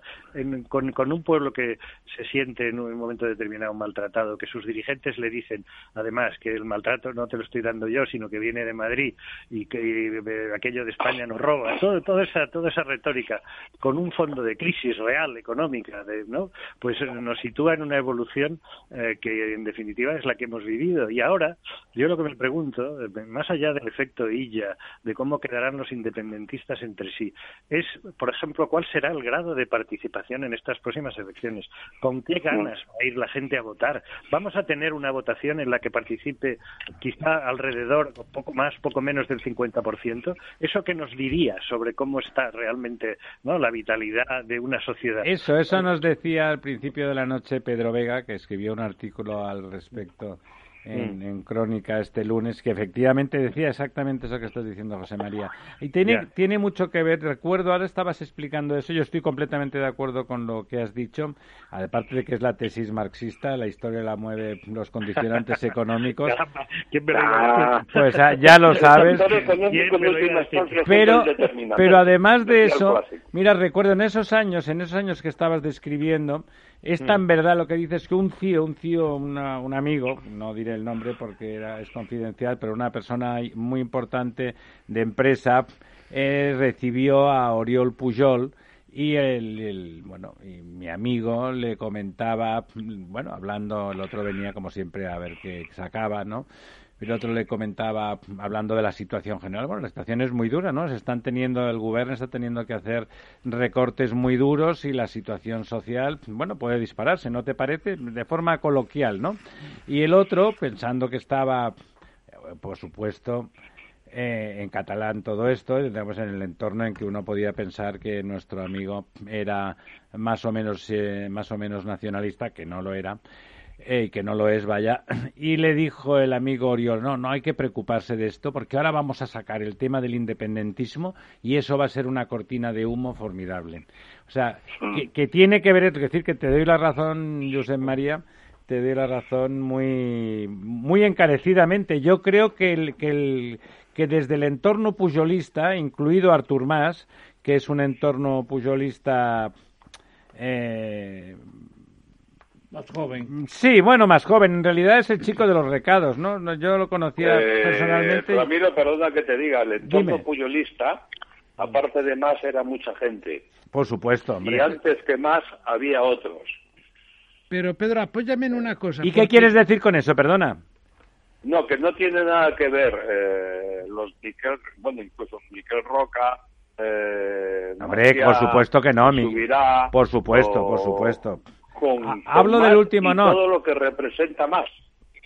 No, estoy de acuerdo contigo, ¿eh? por supuesto. De los antiguos los dejo fuera del entorno puyolista. En realidad, Miquel Roca tenía, estaba cerca de Pujol, pero no era entorno puyolista, ¿no? La historia, la historia lo, demostró, ¿no? Pero, pero dame un pequeño apoyo. Eh, el discurso de José María sobre los polvos heredados de la crisis financiera del 2008 estuvo aderezado también por una formidable eclosión de casos de corrupción en España que crisparon la sociedad extremadamente y que han fomentado porque esa es la responsabilidad de los dos grandes partidos, PP y PSOE, de haber fomentado con la corrupción el populismo, porque la gente se polariza, la gente se... Claro.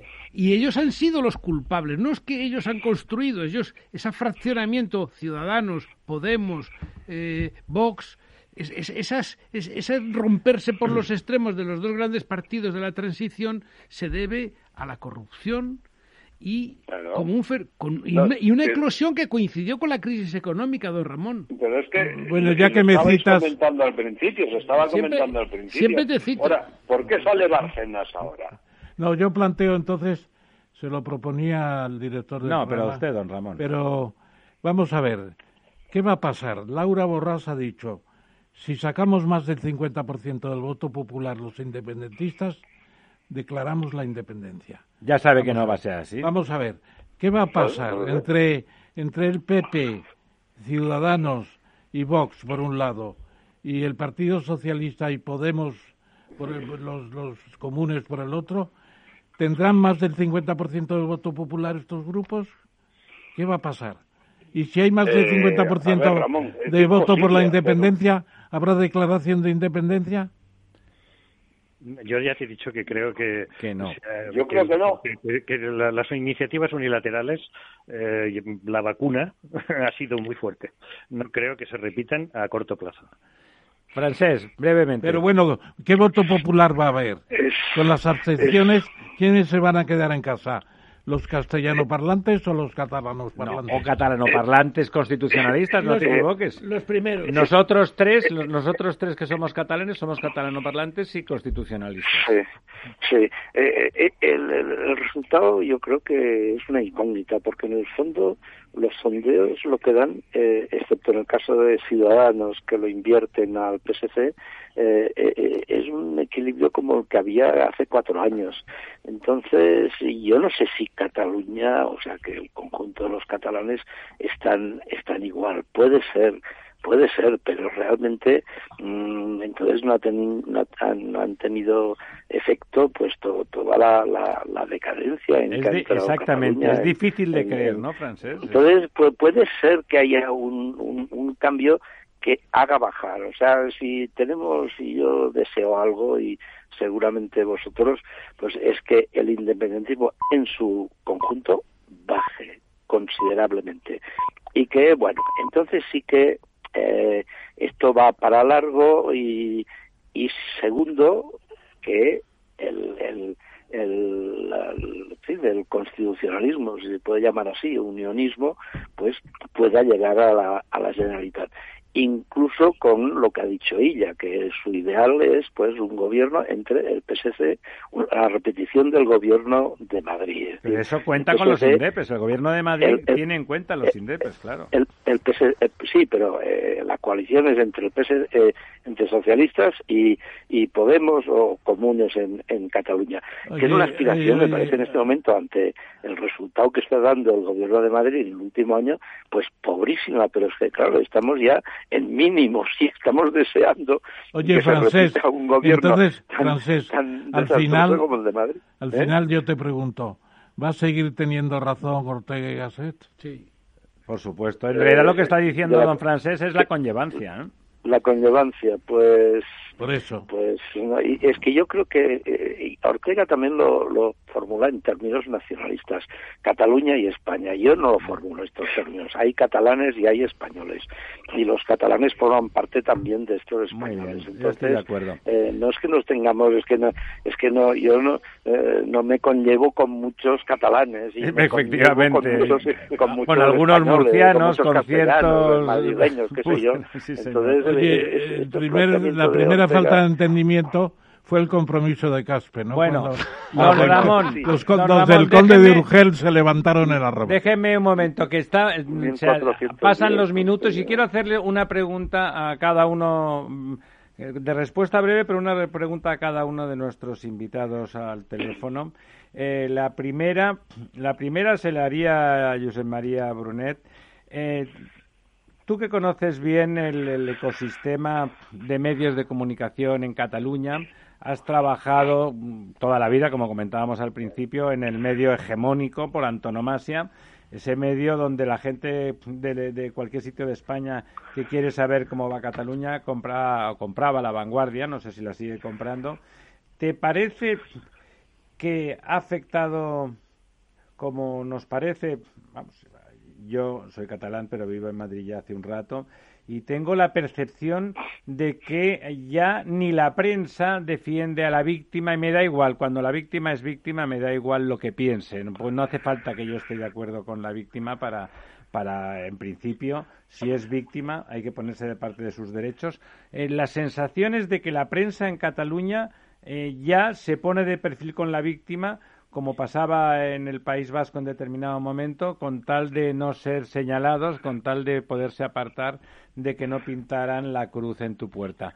¿Tú crees que eso eh, está pasando con la prensa catalana? Pero, pero, perdona, para que te entienda yo bien, la víctima, en todo caso, ¿quién sería? No, las, las personas que las, las personas victimizadas en Cataluña, las instituciones victimizadas en Cataluña porque no están de acuerdo con el nacionalismo. Yo fíjate, es que creo que lo fundamental de la experiencia que hemos vivido, he tratado de subrayarlo ¿no? en las intervenciones que he tenido esta noche con vosotros, es que el procés eh, no, no sirvió, en definitiva. No ha servido para, ha fracasado? para ninguno de los objetivos que Cataluña, digamos, ha tratado de obtener siempre, que es ser, ser una sociedad moderna, que nos vinculara directamente con Europa y en constante progreso. Eh, mm, para todo eso no ha servido.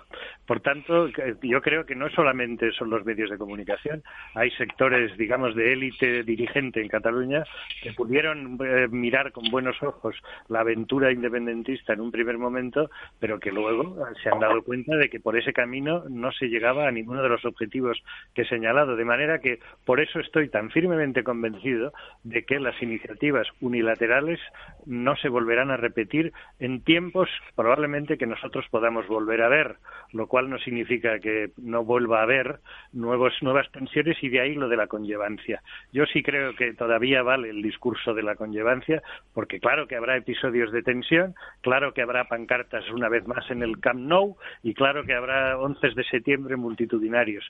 Pero todo eso eh, si en Madrid el gobierno está en manos de personas prudentes y que conozcan la historia, será llevadero.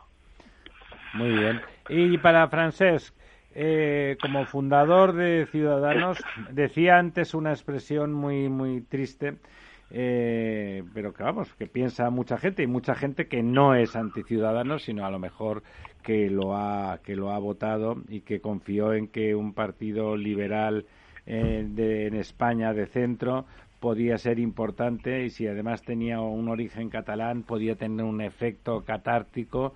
Eh, decía don Lorenzo que está en descomposición. ¿Cree usted también que, que tiene los días o las elecciones contadas Ciudadanos?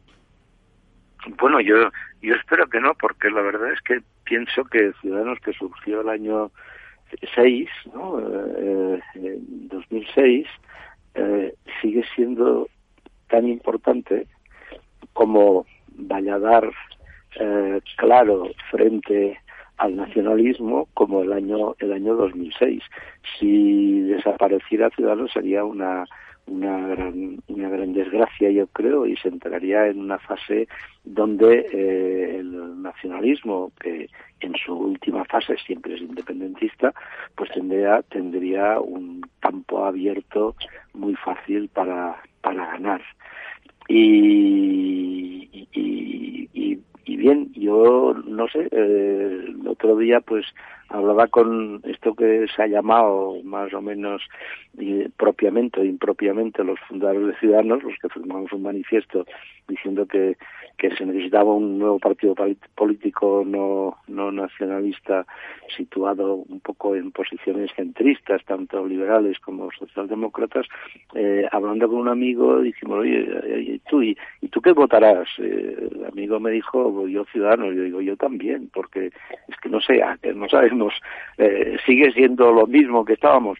Y dijimos y si a los demás se lo decimos eh, pues lo, pasamos y, y de y de 11 pues 10 dijeron sí sí escribimos esto un, documento muy breve que, que, salió hace pues unas 15 días o tres semanas no y por tanto yo también pienso que hay mucha gente por además me lo dicen muchos amigos que no son no están en este documento que no lo firmaron dijo oye y es que yo pienso también entonces eh, están los sondeos ¿eh?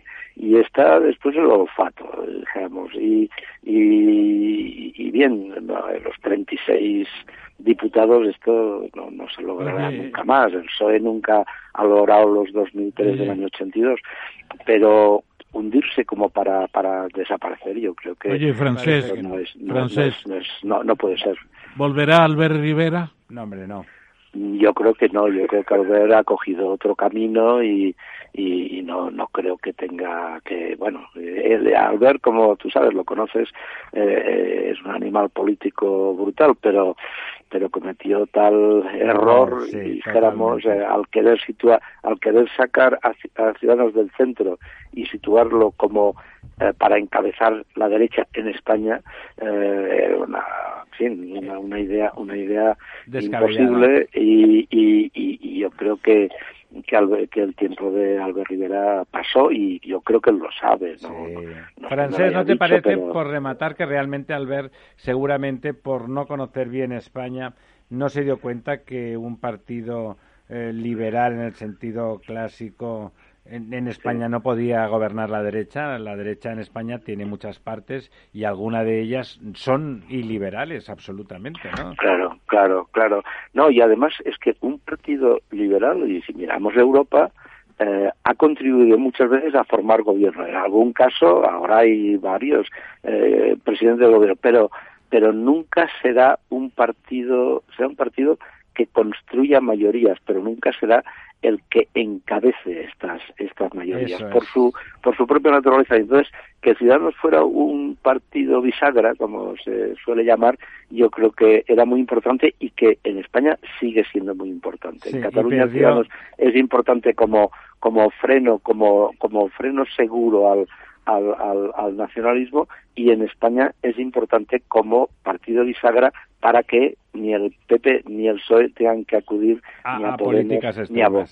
Pues yo creo que puede haber resurrección. Puede haber resurrección. Bueno, nos alegraremos mucho, nos alegraremos. Don Pedro, antes de despedirle, eh, ¿le parece a usted que, que la presencia, que si realmente acaba pactando el gobierno, el señor Illa, con los comunes y, necesariamente con Esquerra, porque si no nunca sumaría nada, eh, le puede decantar a tomar decisiones populistas de, que acaben todavía desgastando más y, degradando más la economía catalana desde luego, todo lo que han hecho los comunes, que ha sido a través de su conspicua máxima representante, la señora Colau, ha sido en, en, contra absolutamente del desarrollo económico, ¿no? Alegrarse de que cierren las fábricas de vehículos, promover empresas de empresas de energía que son las más caras y las más ineficientes de Cataluña y cosas por el estilo. ¿Le parece que podría llegar a ser grave que realmente ese tipo de gestión tan nefasta que, ha habido en el Ayuntamiento de Barcelona con la señora Colau se trasladara a la Generalitat en cierta medida? Bueno, lo que pasa es que lo de la gestión nefasta es eh, muy generalizado aquí. porque tanto también el nacionalismo, Como, bueno, y, no nos olvidemos de una cosa. Eh, en los comunes hay una componente nacionalista, bueno, está estudiado, que es una tercera parte. Coño, no, no vamos, ¿qué vamos a hablar? ¿Del señor Ascenso? Sí, sí. ¿Eh? Sí, sí. Lo cual, lo cual es absurdo. Dice, no, bueno, Colau es un desastre para, para Barcelona. Hombre, tirar la basura en la calle Aragón es eh, una aventura de riesgo. Porque claro, ha metido un carril bici por donde pasan por todos los sitios y además como la gente tiene las responsabilidades que tiene, es un carril unidireccional pero los hay que vienen de un sitio y que vienen del otro. Pero bueno, eso es una anécdota. Lo que pasa es que luego, claro, es una tristeza salir a pasear o caminar o hacer cualquier cosa por Barcelona un fin de semana, que está todo cerrado. Bueno, y, además, ¿no le parece, en eso que comentábamos al principio de la candidata de los comunes, la, la señorita Albiac, ¿no le parece que es poco conocido? Es, poco conocida en general, pero sus vínculos... Es absolutamente desconocida. Sus vínculos oscuros con ciertas estructuras económicas valencianas bien oscuras, ¿no? Que acaban siempre siempre acaban en, el entorno del señor Fabra en última medida cuando se estira lo suficiente me del cable. Me preocupa mucho esa inquietud, Ramiro, por, la conexión valenciana del nacionalismo, porque ese es un camino que usted no debería... Porque ahí hay cosas muy putrefactas. Me gustan las paellas, me gustan las paellas mucho.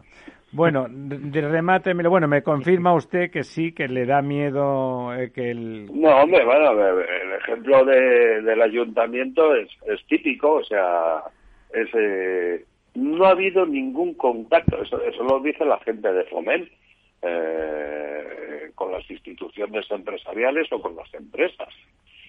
Sea, eh, a la es lo contrario, lo contrario que Maragall, ¿no? ayuntamiento, lo contrario que Maragall, que Maragall tendría sus defectos, pero realmente se, se hizo acompañar absolutamente del tejido empresarial catalán barcelonés, ¿no? en ese Sí, sentido. pero luego hay otro factor añadido. Es que eh, el ayuntamiento se gobierna con el PSC. Claro, claro, ahora sí, ahora sí. No nos olvidemos. ¿eh? Claro, claro. Bueno, Y claro, Queridos. La, la noche electoral había perdido la señora Colau. ¿Y cómo se resuelve al día siguiente? Con una llamada a Viceta, ¿no? sí, sí, bueno. Ese IZ Dice, ¿no que ahora sabe- dice... ¿No sabe sumar? Ese IZ que ahora dice que es absolutamente constitucionalista y que el procés ha sido un error. Hace 15 días era exactamente lo contrario. Bueno, queridos, querido Pedro, eh, Francés, eh, Josep María, muchísimas gracias por estar con nosotros. Ha sido un honor. Nada, hay que Adiós. repetirlo. Hay que repetirlo. Adiós. Buenas noches, repetimos. Buenas noches a todos. Os Buenas esperamos, noches. os esperamos El, noche. el 15. Les esperamos La verdad desnuda. Capital Radio. Escucha cada día de lunes a viernes a las tres y media de la tarde en Capital Radio Negocios de Carne y Hueso 360, el programa para empresarios y emprendedores hecho por empresarios y emprendedores, con Mariló Sánchez Fuentes.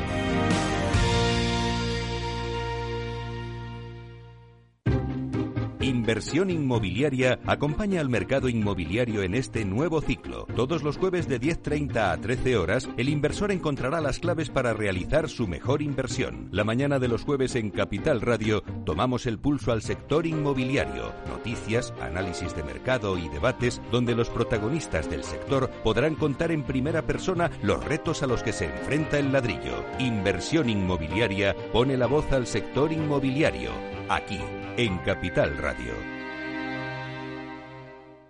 La verdad desnuda. Con Ramiro Aurín.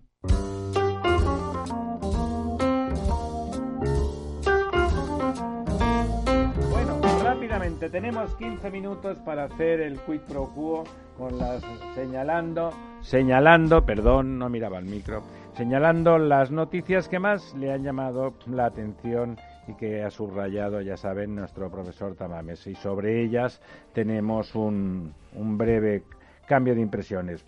Primera, la economía de Estados Unidos sufrió en 2020 la mayor caída desde la Segunda Guerra Mundial. Yo cuando leí esta noticia, que sí que la leí como usted, llama la atención, pero claro, comparando el, dígito de Estados Unidos con el de España, se me salió una sonrisa amarga. Les recuerdo a ustedes, señores oyentes, que la contracción de- del imperio americano fue del 3,5% y que la nuestra, por ejemplo, fue del 11,5%, ¿no? Para que se hagan ustedes a la idea de la diferencia del impacto de la COVID en un país y- o en otro. Don Ramón, usted primero. Sí, yo creo que ha habido eh, impacto, indudablemente. Eh, Estados Unidos es un país muy diverso, con muchos recursos, con un sistema de la Reserva Federal formidable. La Reserva Fe- Federal es la que ha gobernado la situación económica con sus inyecciones de liquidez a tope. No le importa ensanchar el balance de- del Banco Central. Y además hay que compararlo con lo que fue la, la Guerra Mundial. El año 46 cayó un 11,6%. Claro, aquello fue, claro, porque Estados Unidos entre el año 41 y el año 45, cuatro años de guerra, duplicó la renta del país. Eso no lo ha hecho nadie, no lo ha hecho nadie. Bueno, claro, que cayera un 11,6 después de, digamos, licenciar a 12 millones de, de soldados que tenían, es bastante lógico, ¿no? Hombre, Y además es blanco y en interesante- botella. Es interesante destacar que es entonces cuando se empieza a cocer el plan Marshall, que es una forma de exportar mucho más y de crear una situación de De dependencia y de mercado. de- de- fantástica, de dependencia de- ya de Europa y aprovechan para hacer el pacto de el pacto de, de la de la OTAN, de la NATO, etcétera. Bueno, yo creo que Estados Unidos tiene muchos recursos y ahí Trump no cabe duda de que ha sido un hombre de- decidido. decidido. ¿Algún comentario, don Lorenzo? No, sí, yo, eh, bueno, es, es- es bien conocida mi postura frente al señor Trump. Ha dicho usted no y sí al mismo tiempo. Esa es su postura Sí. habitual. No, pero sí que es verdad que, bueno, el señor Trump eh, empezó negando de alguna manera la pandemia y no tomó una, una posición de, de, confinamiento, de invernación de la economía, como si se tomó en España y en otros países de Europa, y eso, pues, lógicamente, a nivel económico se refleja en los datos, ¿no? Otra cosa es en el número de afectados, víctimas. Proporcionalmente la misma que en España bueno, también, eh, digamos, la concentración, también la concentración es distinta, ¿no? El esquema, digamos, el estilo de vida es diferente. bueno, el medio este sería las Castillas, con menos gente.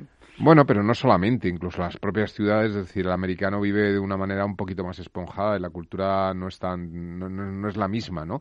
Pero sí que es verdad que, que, bueno, es también lo que está pasando ahora mismo, por ejemplo, en un sitio como la Comunidad de Madrid, donde se están tomando unas medidas más laxas, que la economía pues pues decae menos que en el y no tenemos más contagiados. ¿Algún comentario, don Jesús? a mí siempre me ha fascinado el mundo americano ese sentido de invertir eh, al final de la tragedia, que es el plan Marshall, porque en realidad era una inversión que les ha reportado que les ha reportado unos réditos políticos, además de los económicos brillantes. Pero ¿por qué se va usted, don Ramón, tan cruzando el océano que además no se puede porque no nos dejan viajar? Quédese en Europa. Las caídas en Europa son todas bueno, elevadas, algunas severas, algunas graves, como la de Francia, pero solamente es dramática la española. No, y Inglaterra también, el Reino Unido también es una caída muy fuerte y yo creo que Bélgica también eh, ha sido muy fuerte, muy fuerte. Oh, chicos, una gran, yo creo que la gran noticia, luego comentaremos la que propone como gran noticia don Ramón, pero una de las noticias que también propone don Ramón, pero que es la gran noticia para mí para el espíritu y la inteligencia y es que Italia se encomienda a Mario Draghi para salir de la crisis institucional. Es un tipo, es un racionalista, es una persona sensata. Don Jesús ponía una cara más regular. Le doy la palabra a don Ramón, que sé que ama a, a Super Mario. Los presidentes de la República Italiana llegan ya con mucha madurez y se dan cuenta de y hacen de presidente de todos los italianos. Desde luego, esas prerrogativas no las tiene el rey de España, porque cuando estuvo recibiendo a los jefes de partidos por tres veces antes de que se formara gobierno, él podría haber hecho esto que ha hecho Mattarella. ¿Lo podría haber hecho? Pues sí, pero no lo hizo.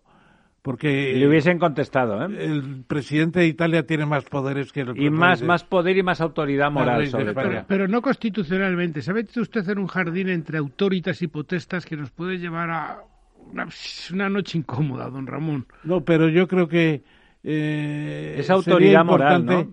que el rey tuviera más decisión a veces.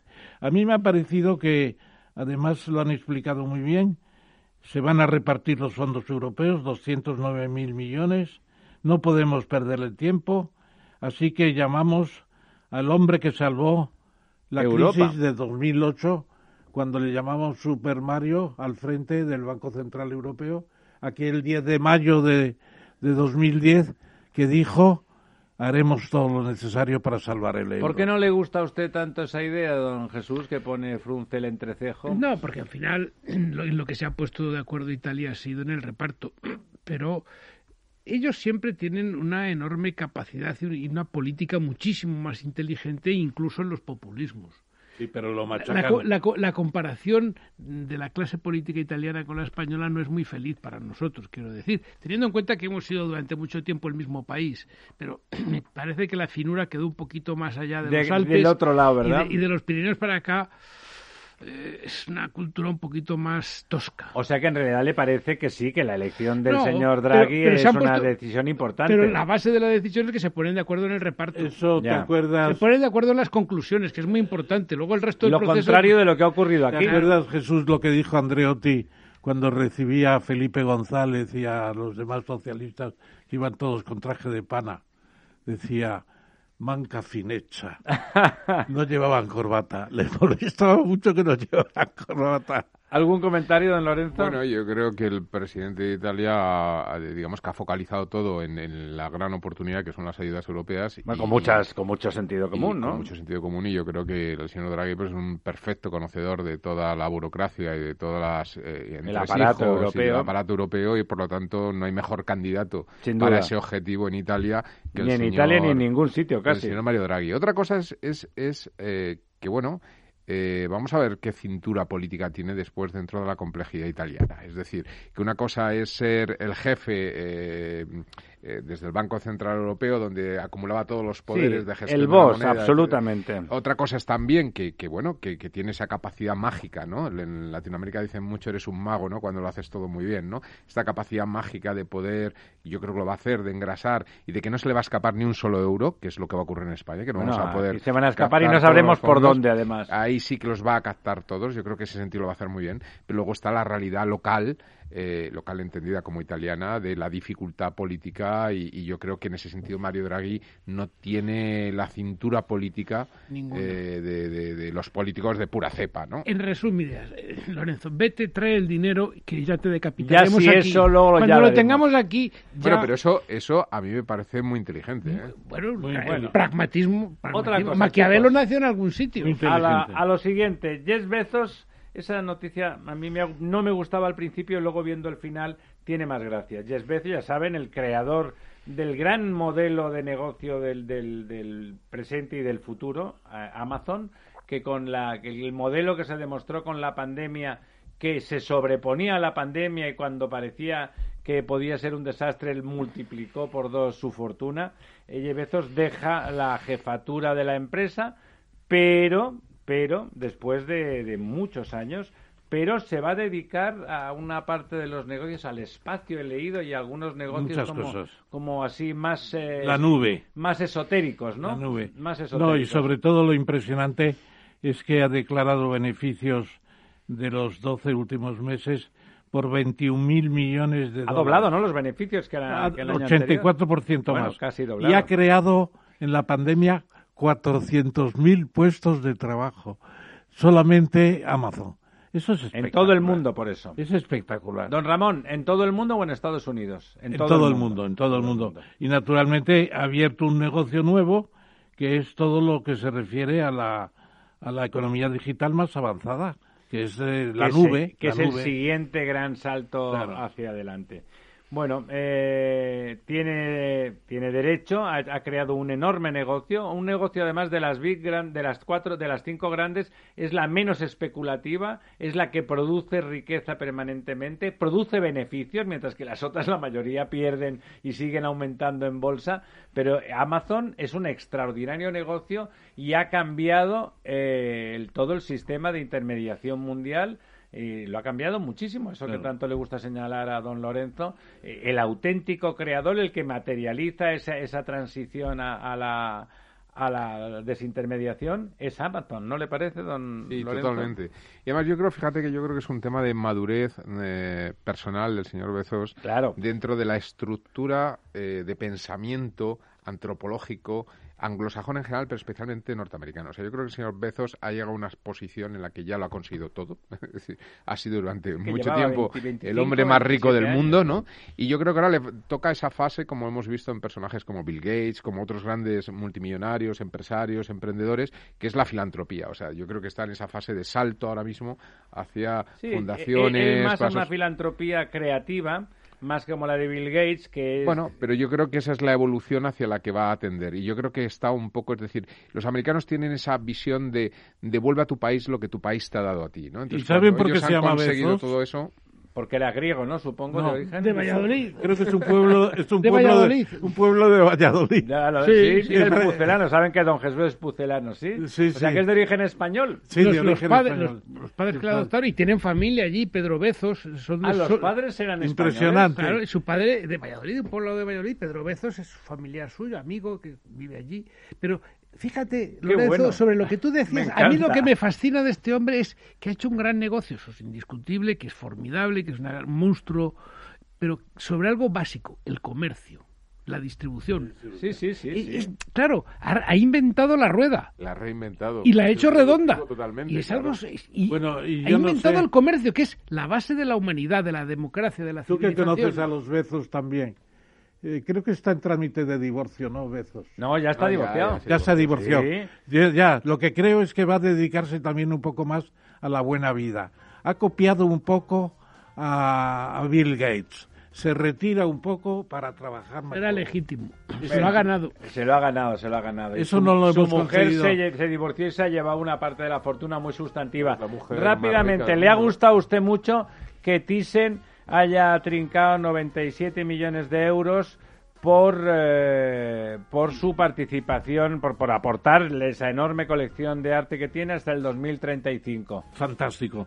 ¿Le Son parece que lo vale? Entre cuadros suyos de la baronesa 427 y de su marido el varón 775 son 1200 Bueno, cuadros. Hay que ver qué cuadros, Y ¿no? Esto, estos 97 millones de 15 años es la quinta parte de la ficha de Messi. Bueno, dicho eso de merengue frustrado, Es, eh, una, es un alquiler, es un alquiler un Es poco- un alquiler es- es, un formidable. alquiler un ¿A poquito usted caro. ¿Cómo le parece la Formidable. colección de, la- de los Thyssen? Ha La que está en España. Se ha deteriorado mucho, ha perdido grandes piezas. ¿Se las han llevado? Sí, y desde luego no es un alquiler muy barato, don Ramón. Es muy barato porque son 2 millones de personas. ¿Qué comisión Ahora, le dan? Por 15 años son 30 millones de personas.